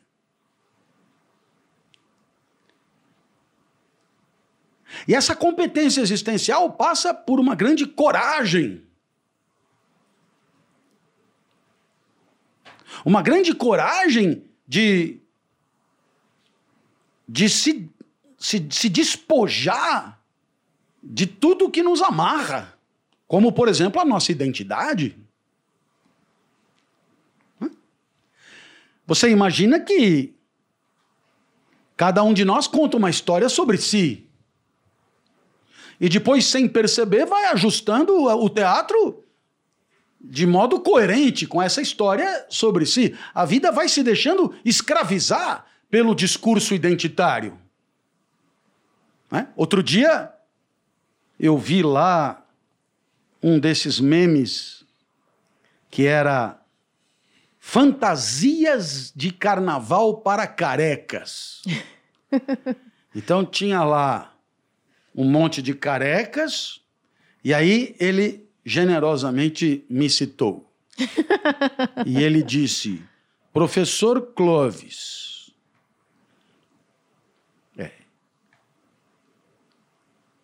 Ótima retórica e indumentária de professor. Ponto. Depois disse professor Karnal, o mesmo que o professor Clovis, só que mais moderninho. Ponto. O que é que você percebe? Você percebe que a identidade não é assim, ô oh, pessoal, senta aí a nota que eu vou dizer quem eu sou. Não, a identidade é negociada com todo mundo. Ela é um fato social, diria Durkheim. Ela é produzida no mundo. Ela, ela é, inclusive, quando a gente nasce, é, é, é só tem mundo falando de nós. É, é zero consciência de si. E essa consciência de si vai sendo abastecida por atributos que nos chegam de fora. Aos poucos a gente começa a ter alguma definição de si que a gente repete e a gente começa a negociar aquilo que a gente aceita sobre nós e aquilo que a gente não aceita sobre nós. Mas ainda assim, a primazia do outro é imensa na nossa identidade. Senão não haveria problemas de reputação, senão não haveria problemas de, de, de chacinas na internet, senão não haveria nada disso. A força do outro é avassaladora. O que o outro pensa sobre nós tende a preponderar em relação ao que pensamos sobre nós na hora de nos definir. E, portanto, o cara disse lá: quem é Clovis? Alguém que se veste como professor. Então, claro está que é, é irrefutável. Eu passo a minha vida percebendo ou não, mas agindo em função dessa identidade. Eu falo como professor, eu me visto como professor, como ele bem observou, eu me posiciono como professor, eu interajo no mundo como professor, eu, né, até até mesmo esse teatro de uma certa humildade, etc e tal, tem um pouco a ver com a docência propriamente. No mundo universitário, é, a figura do sabichão pode pegar muito mal. Né?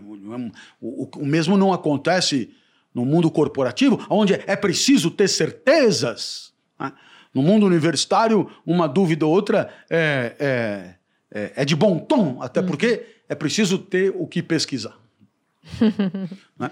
É, então, veja, é, somos escravos da nossa identidade em grande medida. Por quê? Porque a nossa identidade é um patrimônio que usamos para interagir, para conviver, etc.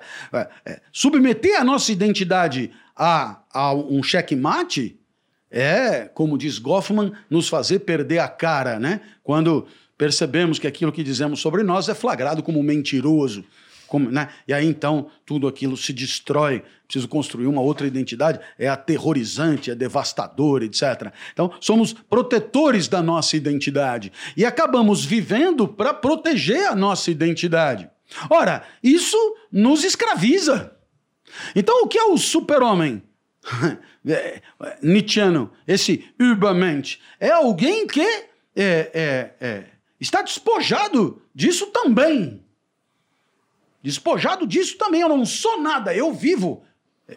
Enquanto vivente, eu não sou, eu sou, né? É, entende? É, não, há, não há o que possa permanecer ao longo. O que há é vida. Enquanto vivente, eu não sou. Ou, se preferir, sou nada. E é isso que me dá essa chance. Não uma chance existencialista de, de ser livre e tomar, fazer escolhas, etc, etc, porque é, Nietzsche não tem nada a ver com isso. Mas essa chance de se entender integrado num caos de forças que conduz a vida para onde conduz. E você, sem medo, consegue imprimir à vida o selo da intensidade o máximo de tempo possível. Sem precisar ter que se preocupar com se você é professor, se você tem sucesso, se você tem é, visualizações, se você tem seguidores, se você. Porque, veja, a própria ideia de ter seguidores, ela é, como a verdade, uma espécie de freio de mão, né? É, é. Na vida, o que há é, é gente falando, gente ouvindo, é isso que há. É. O seguidor é, é, é uma espécie de, de, de reduto protegido, assim, de, um, né? de, de uma coisa com uma pretensão assim, olha aqui o que é meu. É, é, uma, é uma reificação de um coletivo disperso. Disperso em experiências as mais diferentes possíveis, mas que naquele processo de mera quantificação acabam virando só um número. Né? O, o, o Übermensch, o além do homem, jamais se preocuparia com esse tipo de quantificação hierarquizante. Fulano de tal tem X seguidores, o outro tem Y, o outro tem Z, e isso é um pouco indicativo de um ranking, de um ranking dos 10 mais fodões de não sei o quê, os 10 mais isso, 10 mais aquilo. Então, ou seja, é, o cara que vive a vida desmuletado é um cara que não se deixa capturar e aprisionar por nenhuma dessas armadilhas escravizantes.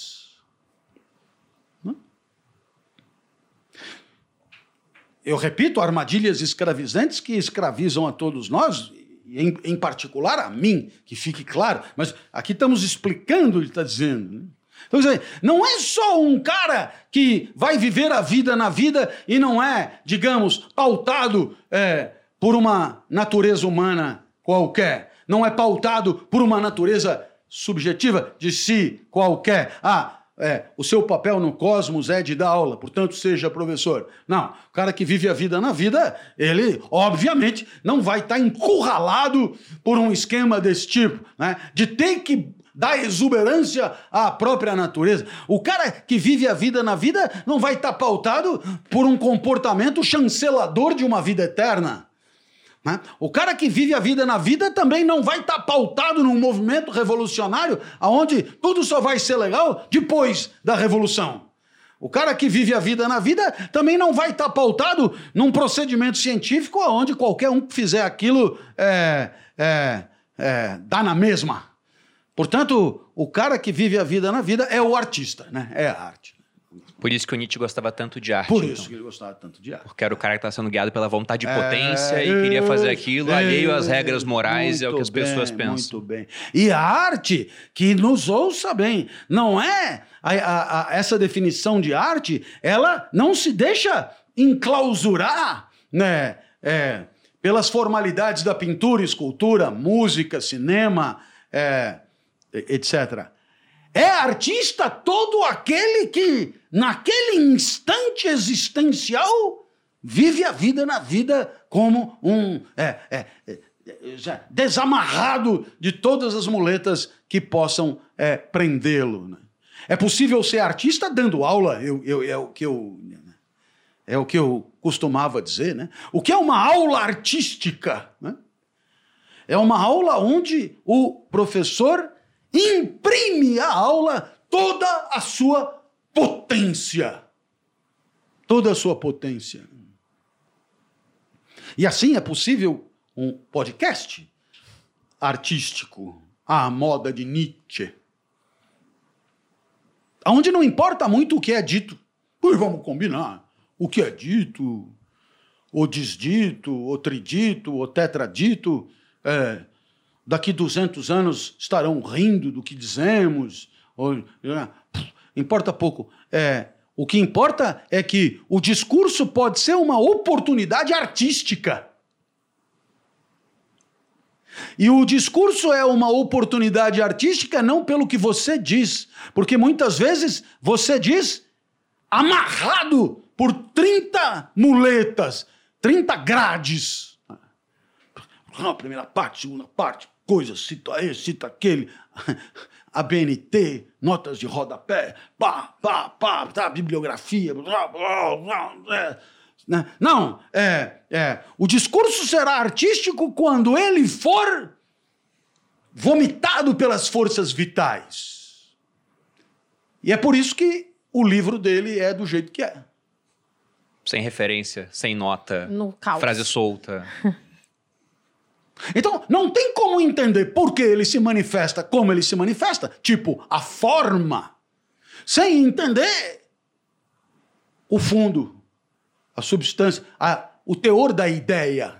Seria completamente absurdo uma filosofia como a dele ser manifesta num livro com um, um, um índice em seção 1, seção 2, primeira parte, segunda parte, capítulo 1, capítulo 2, capítulo né? A mais B igual a 1, 1 mais 2 igual a 1 grande, 1 romano, 1 romano mais 2 romano igual ao tema, como, como recomenda a, a boa, o bom academicismo cartesiano. Não, é, pelo contrário. E você pega é, a influência disso, os- o chamado pensamento pós-moderno. Quando, quando você conversa com alguém como Gianni Vattimo, Michel Maffezoli, Gilles Lipovetsky, Bauman, Baudrillard. Alguns já não estão, mas outros seguem aí. Alguns eu trouxe, alguns eu traduzi. Tive a, a honra de conhecer pessoalmente, etc.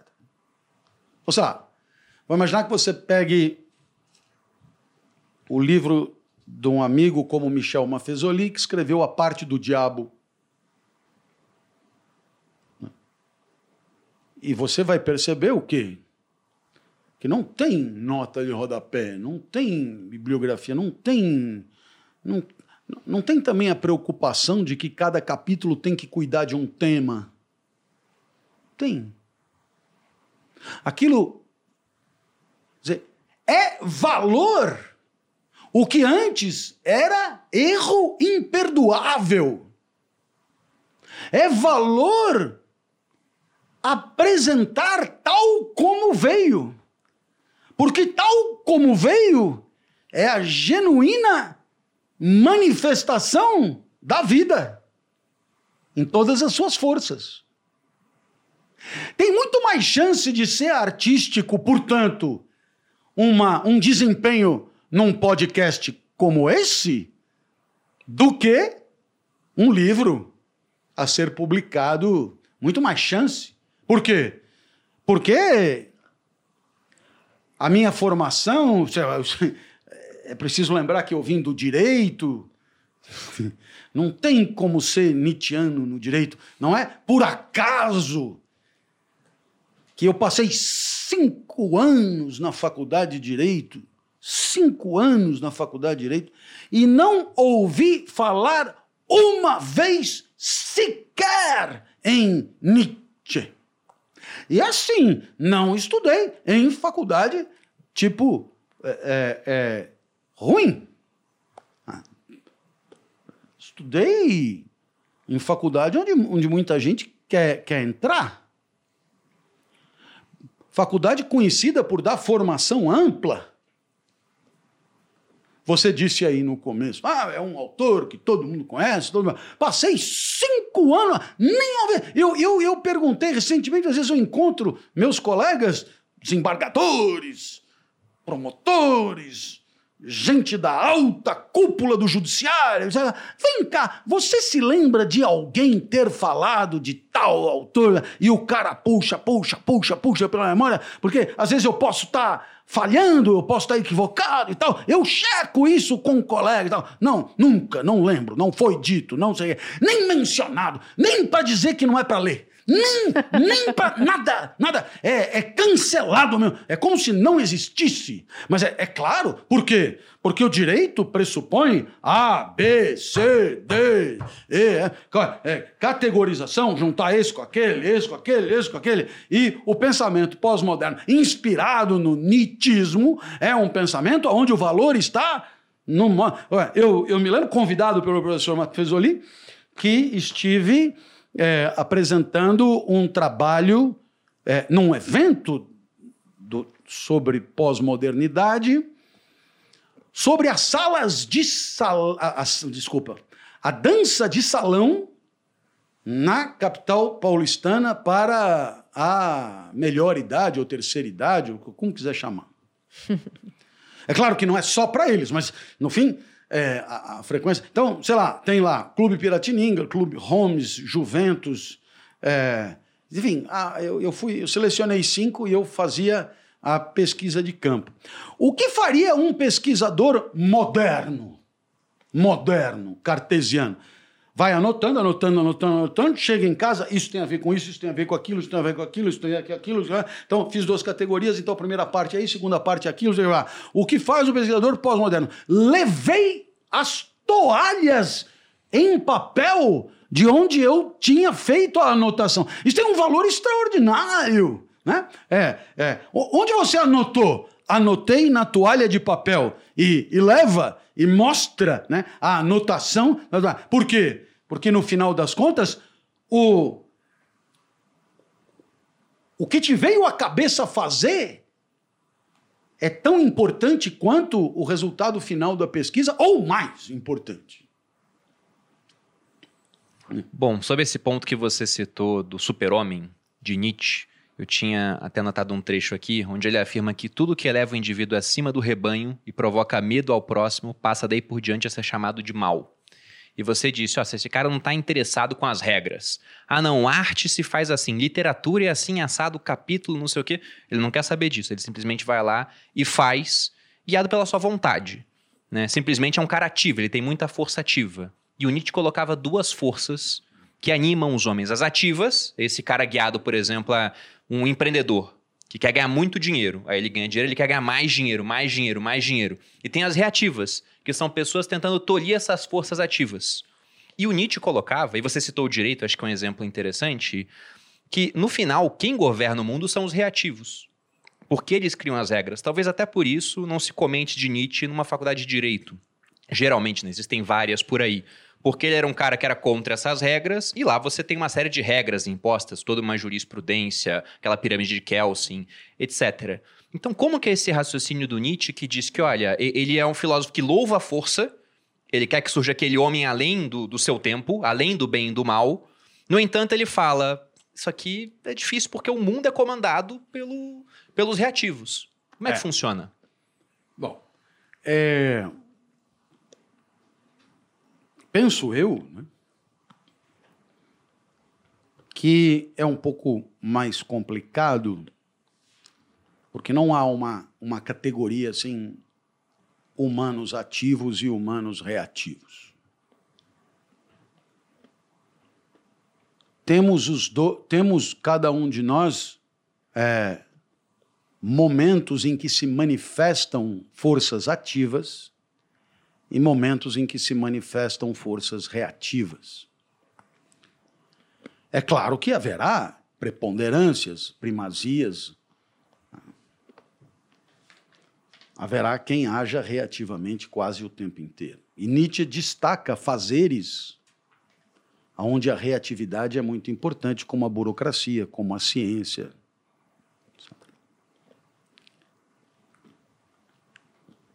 Então, você explicou muito bem. E é por isso que eu não preciso repetir. É, fez muito melhor do que eu faria. O indivíduo que naquele momento está sendo regido por uma força ativa, ele é, digamos, a pura potência. Portanto, é uma vida soberana. Agora, o indivíduo movido por uma força reativa, como o próprio nome indica, ele precisa do primeiro, né? Porque a sua vida, ela é em relação a. Só como reagir a alguma É, coisa que é, foi feita. Exato, exato. Ele precisa do primeiro. Então, é, Nietzsche perguntará quem você acha que inventou a moral. E ele escreveu a genealogia da moral. Aliás, o termo genealogia, que tem a sua origem em Schopenhauer, é em Nietzsche, entra pro entra com Nietzsche para os anais, né? A genealogia é você ir no subterrâneo achar as verdadeiras, né, os verdadeiros motores do que é percebido na superfície. É entender que as coisas que acontecem na superfície não são explicáveis pelas coisas que acontecem na superfície, mas são explicáveis por coisas que você não pode ver, não está ao seu alcance, não está, não está à disposição.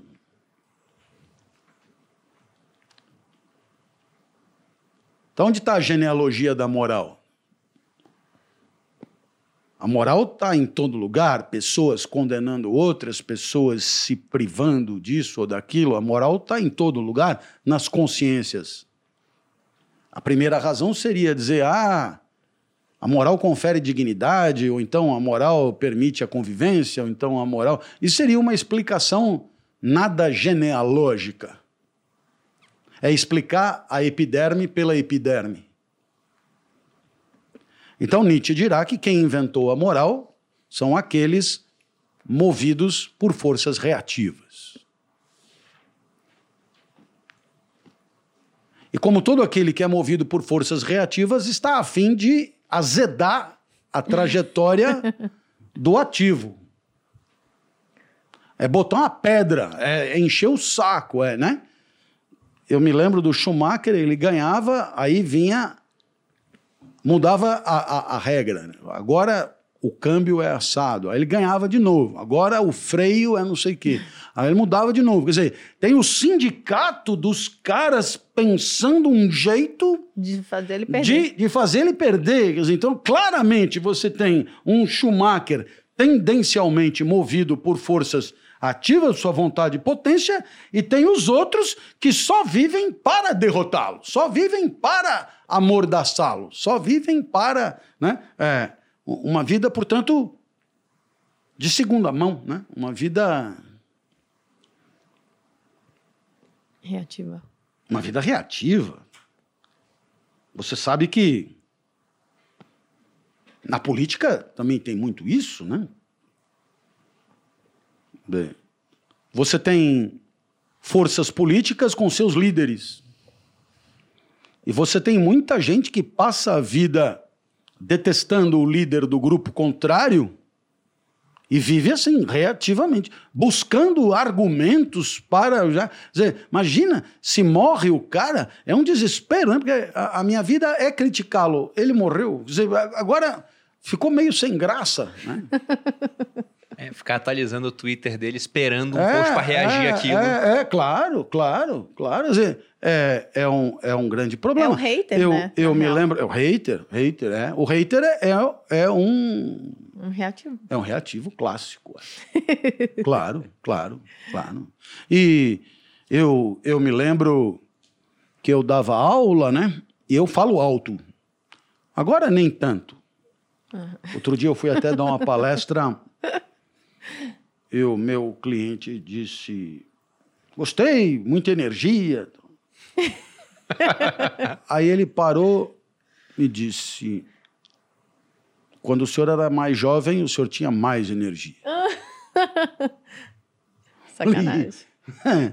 Isso vale para você, mas pode ter certeza, não há dúvida que vale para mim. Mas é, é aonde está a graça? É que ele estava avaliando o desempenho, comparando fora da vida com o que. E eu disse: não, mas o importante, tanto lá quanto cá, eu dei tudo. Né? Então, no final das contas, é, os desempenhos se equivalem. Agora, Vamos pegar uma regra como a monogamia, né? Um homem para uma mulher e uma mulher para um homem. Sexo só com você e vice-versa. Então a pergunta é: quem terá inventado isso? Eu te dou duas opções. A primeira é, sei lá, Tô com medo. um, a- um ator da Globo desses que. Ou uma atriz da Globo. Eu já vou falar. É, claro. Não era aquele que ia pra cama com todo mundo que inventou essa É, regra. não, não é. Não. Quem inventou essa regra é quem não pega ninguém. Mas é tão óbvio. Porque, é claro, veja você, se você não pega ninguém e fala em monogamia, você saiu do zero para um. Tem mais chance. é, esse é um Agora, ponto bom. o cara que tem dois mil, ele vai cair para um. Porra, aí é desagradável. O Nassim Taleb, Clóvis, ele coloca lá, se eu não me engano, é na lógica do cisne negro, Hum. que esse advento da monogamia tirou muita atenção da sociedade. Porque ele falava, olha, antes você tinha, por exemplo, nos romanos, um romano casado com uma mulher, mas tinha a figura da concubina oficial, por É, exemplo. é, em outras é. sociedades, o homem podendo ter várias mulheres. Então você tinha uma série de homens solteiros excluídos É. do acasalamento. E que É. gerava tensão social. Ele falou, É. a monogamia, ela veio para trazer um pouco de estabilidade para as sociedades. Ah, entendi. Só que esses caras que tinham muitas mulheres, com certeza não eram a favor disso. Não. Foi a maioria com menos que Não quis é. colocar. É. Entendi. É, é é melhor não esticar essa história. É melhor, eu, eu Porque, também acho. é, porque, deixa eu te dizer, Acho que ficou bem ilustrado. É, ficou bem ilustrado. a, a estabilidade é uma estabilidade até a página 2, né? Também, né? Mas, enfim. É, sei lá, eu, eu me lembro... Ah, eu tava, eu tava contando uma história e... Algum outro eu me interrompeu. É, eu dava aula, então, e eu sempre falei muito alto. Ah, eu, eu abri um parênteses para falar do cara que, que Falou me que- chamou de velho. De- É. É, ele disse que você era mais, É. era mais energético. É, isso. E aí, então, o que que acontecia? Eu chegava e socava a bota mesmo. É claro que eu tinha mais potência, então, nossa, e eu sempre fui encantado pelas ideias, né? Então, se a aula era boa ou era ruim, eu não sei, mas a potência estava ali, etc. tal. Bom, numa das faculdades onde eu trabalhava, alguns outros professores estabeleceram uma regra curiosíssima, que é um X número de decibéis que o professor está autorizado a usar na hora de dar aula para não atrapalhar. Mas, gente, de novo esse negócio de- das- da, da quantidade da, da voz, né? É, Eles é, têm essa, é, essa é, paranoia. é, é. Então, é, aí fica claro. Você tem um cara que chega e faz o dele. E você tem o outro. É o cara do, é o cara do relatório mesmo, é? É o cara da vigilância.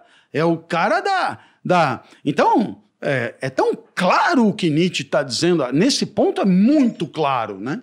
É, quando ele diz que certas atividades burocráticas cobram a familiaridade com o uso de forças reativas. Se você se preocupar só, por exemplo, um artista não dá um bom secretário. Né? Então, alguém que. Talvez por isso é, é, exemplo, alguém como Gilberto Gil, chamado para ministro, tem que se cercar de gente para fazer o arroz com feijão da coisa, por quê? Porque o artista é o artista. Né? O artista é o artista. Aliás, no caso em questão, genial artista, estupendo artista. O artista é força ativa predominantemente, Predominante, enquanto o crítico de arte, por exemplo, é, isso. é o reativo, É o que reativo. depende da É o existência reativo. do É ativo o para fazer a É sua atividade. É mas, mas só para finalizar a história aí, você teve que baixar os decibéis da sua. Tive, tive, Você teve que- tive, tive. Pra ficar igual aos outros. É, não, é, o argumento, claro, era o argumento da epiderme. É, os gritos estão Afetando. me o- atrapalhando aqui.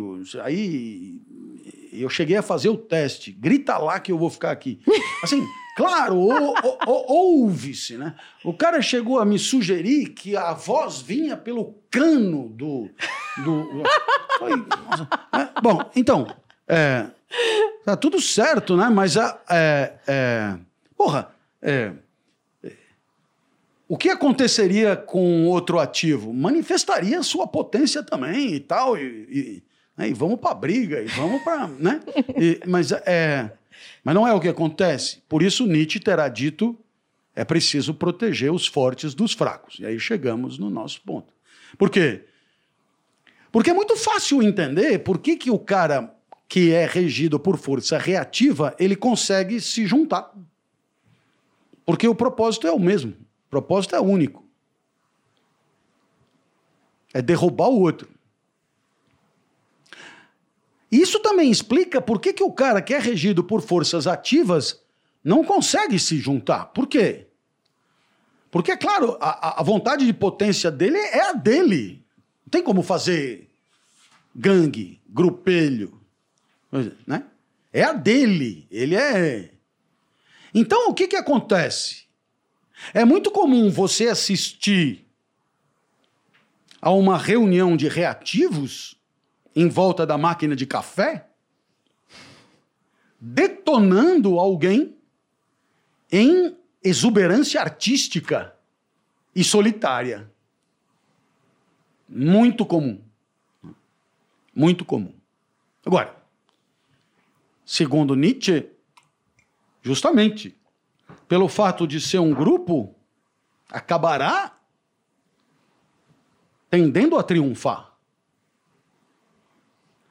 E nesse caso, o mundo seria, de modo geral, governado por indivíduos regidos por forças reativas, mas que, paradoxalmente, só reagem por conta de artistas regidos por forças ativas.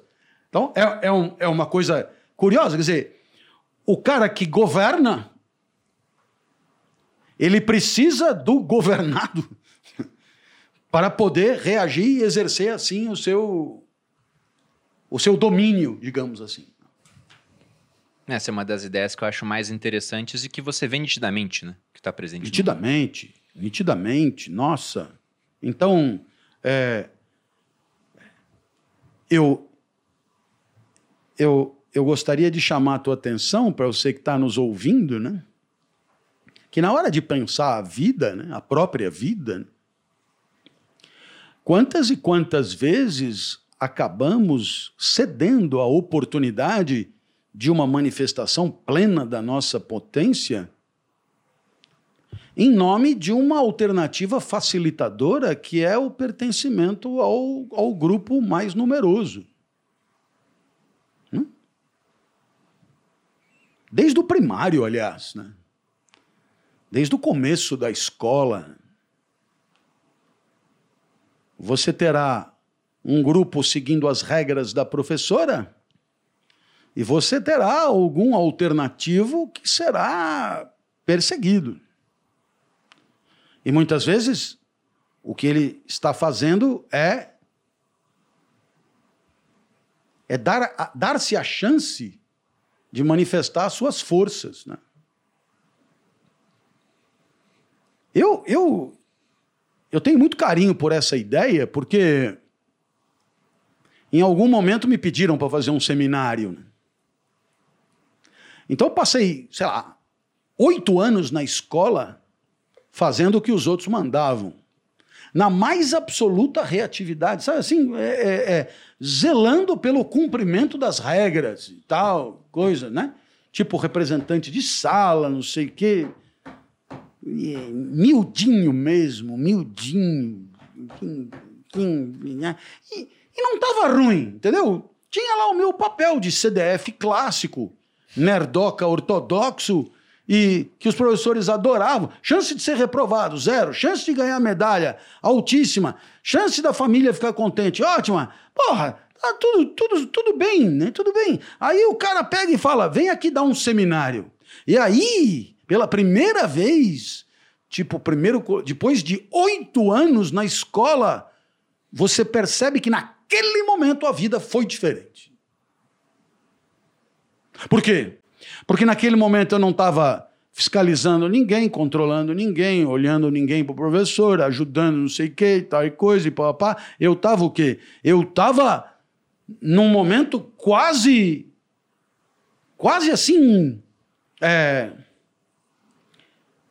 ele era, ele era tão em ruptura com a vida até então, ele era tão diferente do que eu tinha vivido até então, que nem parecia eu vivendo. Por isso a ideia de que nasci ali. Pelo menos um dos meus eus nasceu ali. Porque descobriu um modo de manifestar uma força que até então nunca tinha podido se manifestar. E aí, isso faz 50 anos. Meio século. E há meio século tem gente que diz: por que você grita tanto? Porque, ou seja, é, há meio século que eu lido com incomodados. E naturalmente, eu que sou um reativo de carteirinha, sei muito bem qual é a desse cara. Porque eu fui regido por essa lógica muito tempo.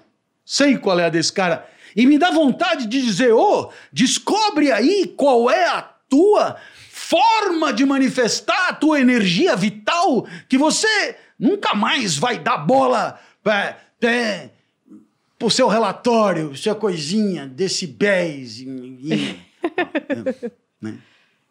Então, é, qual é a sorte que eu tive? É que o único momento genuíno de manifestação de minhas forças ativas coincide com o meu trabalho. Maravilhoso. É, eu diria que você encontrou o seu 0,8% na vida, que é uma coisa que eu costumo falar. Por conta do daquele princípio de Pareto. Vilfredo Pareto um polimata italiano, ele foi pegar a distribuição de terras na Itália e viu que 20% das famílias tinham 80% das terras. Só que quando ele olhou dentro dos 20, ele viu que 20% dos 20, 4%, tinham 80% dos 80, 64%. E olhou de novo e viu que 20% desses 4, 0,8, tinham 80 dos 64, que dá 51%. Então, na vida, o jogo de alocação de ativos é tentar encontrar esses 0,8 responsáveis por mais da metade da sua vida, vamos colocar assim, em termos de transformação, satisfação, de viver realmente de maneira ativa e poder responder aquela pergunta, né? Se tivesse repetir sua vida de novo e de novo, né? Quem te deu essa chance seria um Deus ou um demônio? Pensar, não, seria um Deus, seria uma bênção. Você encontrou isso, Cláudio? É, é, eu, eu, eu não tenho dúvida que no meu trabalho, pelo menos, no meu trabalho como explicador, no meu trabalho como professor, porque, claro, é, o professor também corrige prova, e aí. É chato pra caramba. É, é horrível. Reunião de professores, sabe, reunião de departamento, nossa, né? É, né? É, grita tanto e agora não abre a boca. por, por, que será? Né? Por que será? Né? Dizer, eu, eu dei a, a sorte, né? A sorte de fazer. Porque sei lá, o cara pega e fala: ah, é, a minha potência se manifesta em cima de uma prancha de surf. E eu, de segunda a sexta, sou personal. E aí, ah, não sei, ele tem que esperar no, tem que esperar o sábado. Já não é tão ruim, porque a maioria nem isso, mas é, é, pô, agora no meu caso, né? É, aonde é que manifesta e, e eu não estou dizendo, veja bem, que a aula é boa nos moldes de atribuição de valor convencionais. Pode ser uma bosta a aula. É, é, ela é sim potente. O valor está na potência, não está na pertinência. O valor está na arte, não na ciência. E isso é Nietzsche falando, hein? Isso é Nietzsche falando. Né? E é claro, é, é, na hora que você faz uma descoberta desse tipo, você tem que estar tá preparado para viver dando o melhor de si. Um. Dois, preparado para os reativos, né? É, é, é que são tão inexoráveis quanto quem faz sucesso na internet com os haters.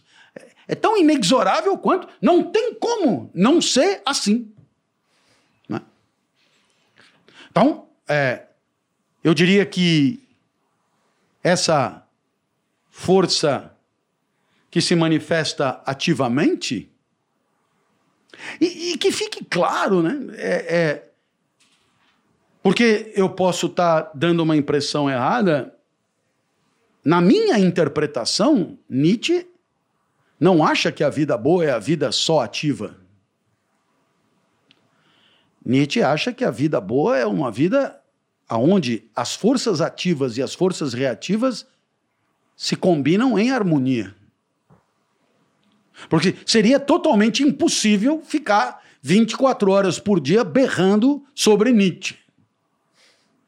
Então, no final das contas, a vida boa pressupõe uma harmonia entre o momento potente da explicação e o momento do estudo, por exemplo. O momento da leitura da doutrina, o momento da disciplina, que são todas características é, nada artísticas. Então há uma harmonia a buscar. E essa harmonia é muito sábia. Eu acho que falamos bastante. Bastante. Foi, com certeza. Deu para abordar aqui os principais pontos. É uma obra vasta, é um filósofo com ideias muito originais, no geral. Então fica aqui a, a recomendação para quem quiser ler o primeiro queria, livro do queria, Clóvis, né? Eu queria. Eu queria. Bom, Crepúsculo dos Ídolos, Sim. né? É, é, se puder começar por aí, eu recomendo. Queria também dizer que, além da Viviane Mosé, que eu citei, é, eu conheço pessoalmente dois grandes é, conhecedores de Nietzsche no Brasil, haverá outros, que são a professora Scarlett, na Fifelete, na USP, né? e o professor Oswaldo Jacóia, com quem eu tenho até coisas publicadas na, na Unicamp. Então, são dedicados a Nietzsche é, com uma dedicação infinitamente superior à minha, que sou uma espécie de generalista. Né? Eu sou um médico de família. Né? É, queria também dizer que haverá comentadores de Nietzsche espetaculares, biógrafos, biógrafos incríveis. Eu destacaria aqui Domenico Lossurdo, que escreveu uma biografia de Nietzsche que parece um que é um negócio maravilhoso, né? Tem um livro do Luc Ferry, O que é uma vida bem-sucedida, que é um comentário sobre Nietzsche, né? Que eu acho lindíssimo também, muito, muito didático, muito competente, muito bom. Né? Então, assim, não faltam comentadores a te ajudar a, a continuar te pegando pela mão para te, te ajudar a, a ler. Né? No próprio Aprender a Viver, do Luc Ferry, você tem um capítulo sobre Nietzsche é, que pega você pela mão e, e fala dessas mesmas ideias que nós falamos aqui, né? e outras. Em suma, seria bom se você se interessasse e fosse além, porque esse é o tipo do pensamento que, quando você trava contato, não consegue mais fingir que não leu, sabe? Tem coisas que passam pela tua vida, dá na mesma, legalzinho, né? Mas alguém como Spinoza, Kant, Nietzsche, não tem como fingir que não percebeu. Porque é uma máquina de moer carne, é, um, é uma avalanche, é um, é, um, é um vendaval no senso comum. Né? Então, é alguma coisa que eu recomendo muito. Então, acho que valeu, foi bom. E Clóvis, como que o pessoal que está assistindo o podcast, que está te conhecendo agora, e quer acompanhar mais o seu conteúdo consegue encontrar isso na internet? Quais os principais meios? Onde elas te acham? Bom, elas me acharão primeiro no podcast que eu faço, que vai ao ar toda quinta-feira, inédita pamonha. Qualquer plataforma, YouTube, Spotify, etc. Às terças-feiras tem um mais recente, hashtag Partiu Pensar. É um pouco diferente. O Inédita Pamonha é tipo Nietzsche, assim. O que me vem na cabeça, eu digo. Partiu pensar é tipo uma coisa de cada vez, assim, degrau a degrau. Às vezes cai bem. Né? É, então, esses dois trabalhos são trabalhos que permitem um primeiro contato muito, muito atual né, do que eu estou fazendo. Queria também convidar todo mundo para ler os dois livros mais recentes que eu escrevi, que são O Inédita Pamonha, o livro do podcast, pela editora Citadel. Eu coloquei na capa a reunião criteriosa dos piores episódios do podcast. e por que eu fiz isso? Porque não há uma, uma, um alinhamento entre os podcasts que eu gostei de fazer e os que têm mais visualização. Pelo contrário, há um desalinhamento radical. Quando eu acho que foi do caralho, ninguém olha. Quando eu acho que foi ruim, dois ou três assistem. Então, que são os dois ou três que assistem o podcast. Então, eu resolvi publicar os piores. Nada mais, nada mais normal. E o outro livro é Epaminondas, o Gato Explicador, acho que é a coisa mais original que eu já fiz, que é a análise da vida dentro de uma casa pela ótica de um gato pet. Curiosamente, eu tenho um gato chamado Epaminondas. As fotografias desse meu gato estão no livro, é ele mesmo. Uhum. E é, ele assiste televisão comigo, ele, eu, eu fico trabalhando, ele senta em cima da. Ele deita né, em cima da impressora e fica olhando para mim. ele sabe quando eu estou dando live, que, que quando eu estou dando live, ou palestra, ou aula, ele dá um jeito de. Entrar na frente. Se mostrar, né? é, ele sabe tudo, na verdade. E ele é gato, gato é gato, gato gateia, gato é gato. Ele tem um desdém por mim imenso. Assim, ele, ele, ele me considera um vivente pífio, no que ele tem toda a razão. Só que no livro ele conta por quê. Né? Entendi. E eu, eu acho assim que é, é. Brilhante. Não, eu não falei nada disso. Olha, eu disse apenas que de tudo que eu escrevi é o que eu mais gostei. Ótimo. É, eu curti. Qual que é o nome desse? Epaminondas. Ah, é o nome do gato. É, Epaminondas, o gato explicador. Hum. Também pela editora Citadel. Perfeito. Eu também escrevi recentemente um livro sobre o termo reinventar-se pela Papyrus. Então o livro chama Reinventar-se e aí o subtítulo é uma necessidade, vírgula, uma impossibilidade. Então, o livro é uma discussão crítica do termo reinventar-se, partindo basicamente da ideia que se nós não nos inventamos, é estúpido imaginar a possibilidade de podermos nos reinventar. Eu sei que é aborrecedora a problematização do senso comum, sobretudo tão rapidamente assim, mas o livro conta o resto. Né? Mas, é, o que, que eu te diria? É, sobretudo o podcast, né? Ele é o resultado de um, de um esforço. O, o, o Inédita Pamonha está no seu episódio 150 e pouco, começo da pandemia ali. Então tem ali um conteúdo muito significativo, né? E a gente, ante a relativa dificuldade de seduzir patrocinadores que viabilizassem economicamente o podcast, a gente criou um programa de apoio dos próprios ouvintes ao podcast e está contando com uma participação muito bonita, porque singela e de bastante gente.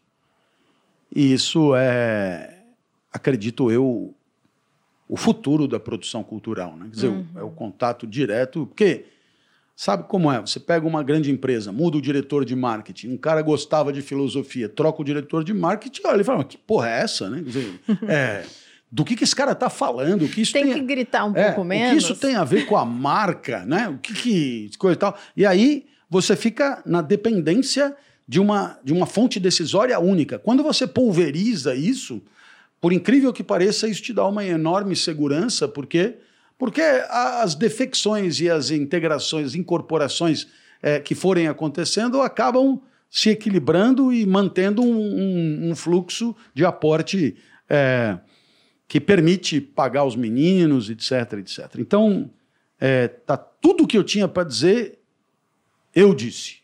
Eu queria agradecer demais, porque primeiro porque sem dúvida nenhuma esse podcast é um podcast onde eu sou convidado para falar, para jogar o jogo em casa, né? Uhum. Se foi uma porcaria, não há desculpa nenhuma, tudo é culpa minha. Porque né, me deixam jogar o jogo em casa. Quer dizer, onde você quer jogar? Sabe o técnico que vira? Onde que você quer jogar? Eu quero jogar de camisa 5. Então, tá aí a bola, o uniforme, o campo é o do Camp Nou, tá aí não sei o quê, do lado o Messi, do outro lado não sei o quê. É, joga, né? É, todas as condições. É isso aqui. É, né? aí você se ilude, Clóvis, porque nosso roteiro tava aqui, ó, e você ticou tudo. Olha aí, ó. Ah, mas, mas, mas, sim, mas é- esse é o. Tô brincando. É o roteiro. É óbvio. É, é um roteiro divino, né? É um roteiro mais generoso impossível. É um roteiro. Todo esse roteiro é levantar a bola para eu bater de voleio, né? É, então, é, certamente eu eu estou muito mais em casa nesse tipo de abordagem do que se eu tivesse que comentar sobre geopolítica ou, ou, ou as coisas do, do mundo das empresas, por exemplo, onde eu conheço tudo um pouco de fora. Né? Então, queria agradecer demais mesmo a oportunidade de dizer que quando não tiverem mais ninguém, quando não sobrar mais vivalma interessante para vir, eu estou na fila e virei com muito prazer sempre que convidado. Muito obrigada. Era isso, valeu. Muito obrigada pela presença. E vocês, inclusive, podem encontrar a gente aqui toda quinta-feira. Toda quinta-feira, não. Semanalmente, hoje é terça-feira, agora que eu me toquei. É, sempre a gente tem aqui podcasts ao vivo ou gravado. Quinta-feira a gente tem um outro podcast que já está gravado nesse caso, e esse é ao vivo. E também todas as plataformas de streaming de áudio. Estamos lá. Por favor, curtam o vídeo. Olha, eu toda delicada. É, curtam, um vídeo, o- curtam um vídeo cambada de safado, porque eu sempre dou uma. Ah, Porque eles gostam mais. É assim que entendeu? tem que É, fazer? Vontade é, de potência, eles, Bolinha. é, tem que Ah, ter dá- potência. Aumenta os decibéis Eles Por favor, cambada disso. de safado, curtam o vídeo, daí eles A curtem. gente tem uma parcela de mais ou menos 22% de sadomasoquistas que acompanham a gente. ah entendi. Malu tem um sex shop, você sabia disso? É verdade, essa Ela parte tem. é verdade. O produto Ah. mais vendido é um chicote. Mentira! Não? Não. É um vibradorzinho pequenininho que é mais sutil. É um sex shop diferente também. Mas enfim, curtam o vídeo aí e obrigada pela presença. Ah, vocês também podem me encontrar no arroba maluperini, lá a gente fala de tudo um pouco. Inclusive às vezes do sex shop. Bom, vocês podem me encontrar no canal do YouTube Você Mais Rico, tem vídeo toda segunda e quarta, semanalmente aqui nos Sócios. Essa semana, como a Malu falou, tem dois episódios, esse que foi ao vivo na terça e na quinta-feira são um episódio que a gente gravou com a deputada federal Tabata Amaral, sobre os limites do Estado. Então, já deixa aí na agenda, porque tem outro episódio essa semana. Clóvis, muito obrigado pela presença, foi um prazer recebê-lo aqui. Espero que volte mais vezes. A audiência com certeza também tem esse mesmo desejo, para que a gente possa falar de outros assuntos ligados Bacana, bacana. à filosofia. Muito obrigado. E para quem nos assistiu, nosso muito obrigado pela audiência, um grande abraço e até a próxima. Beijos.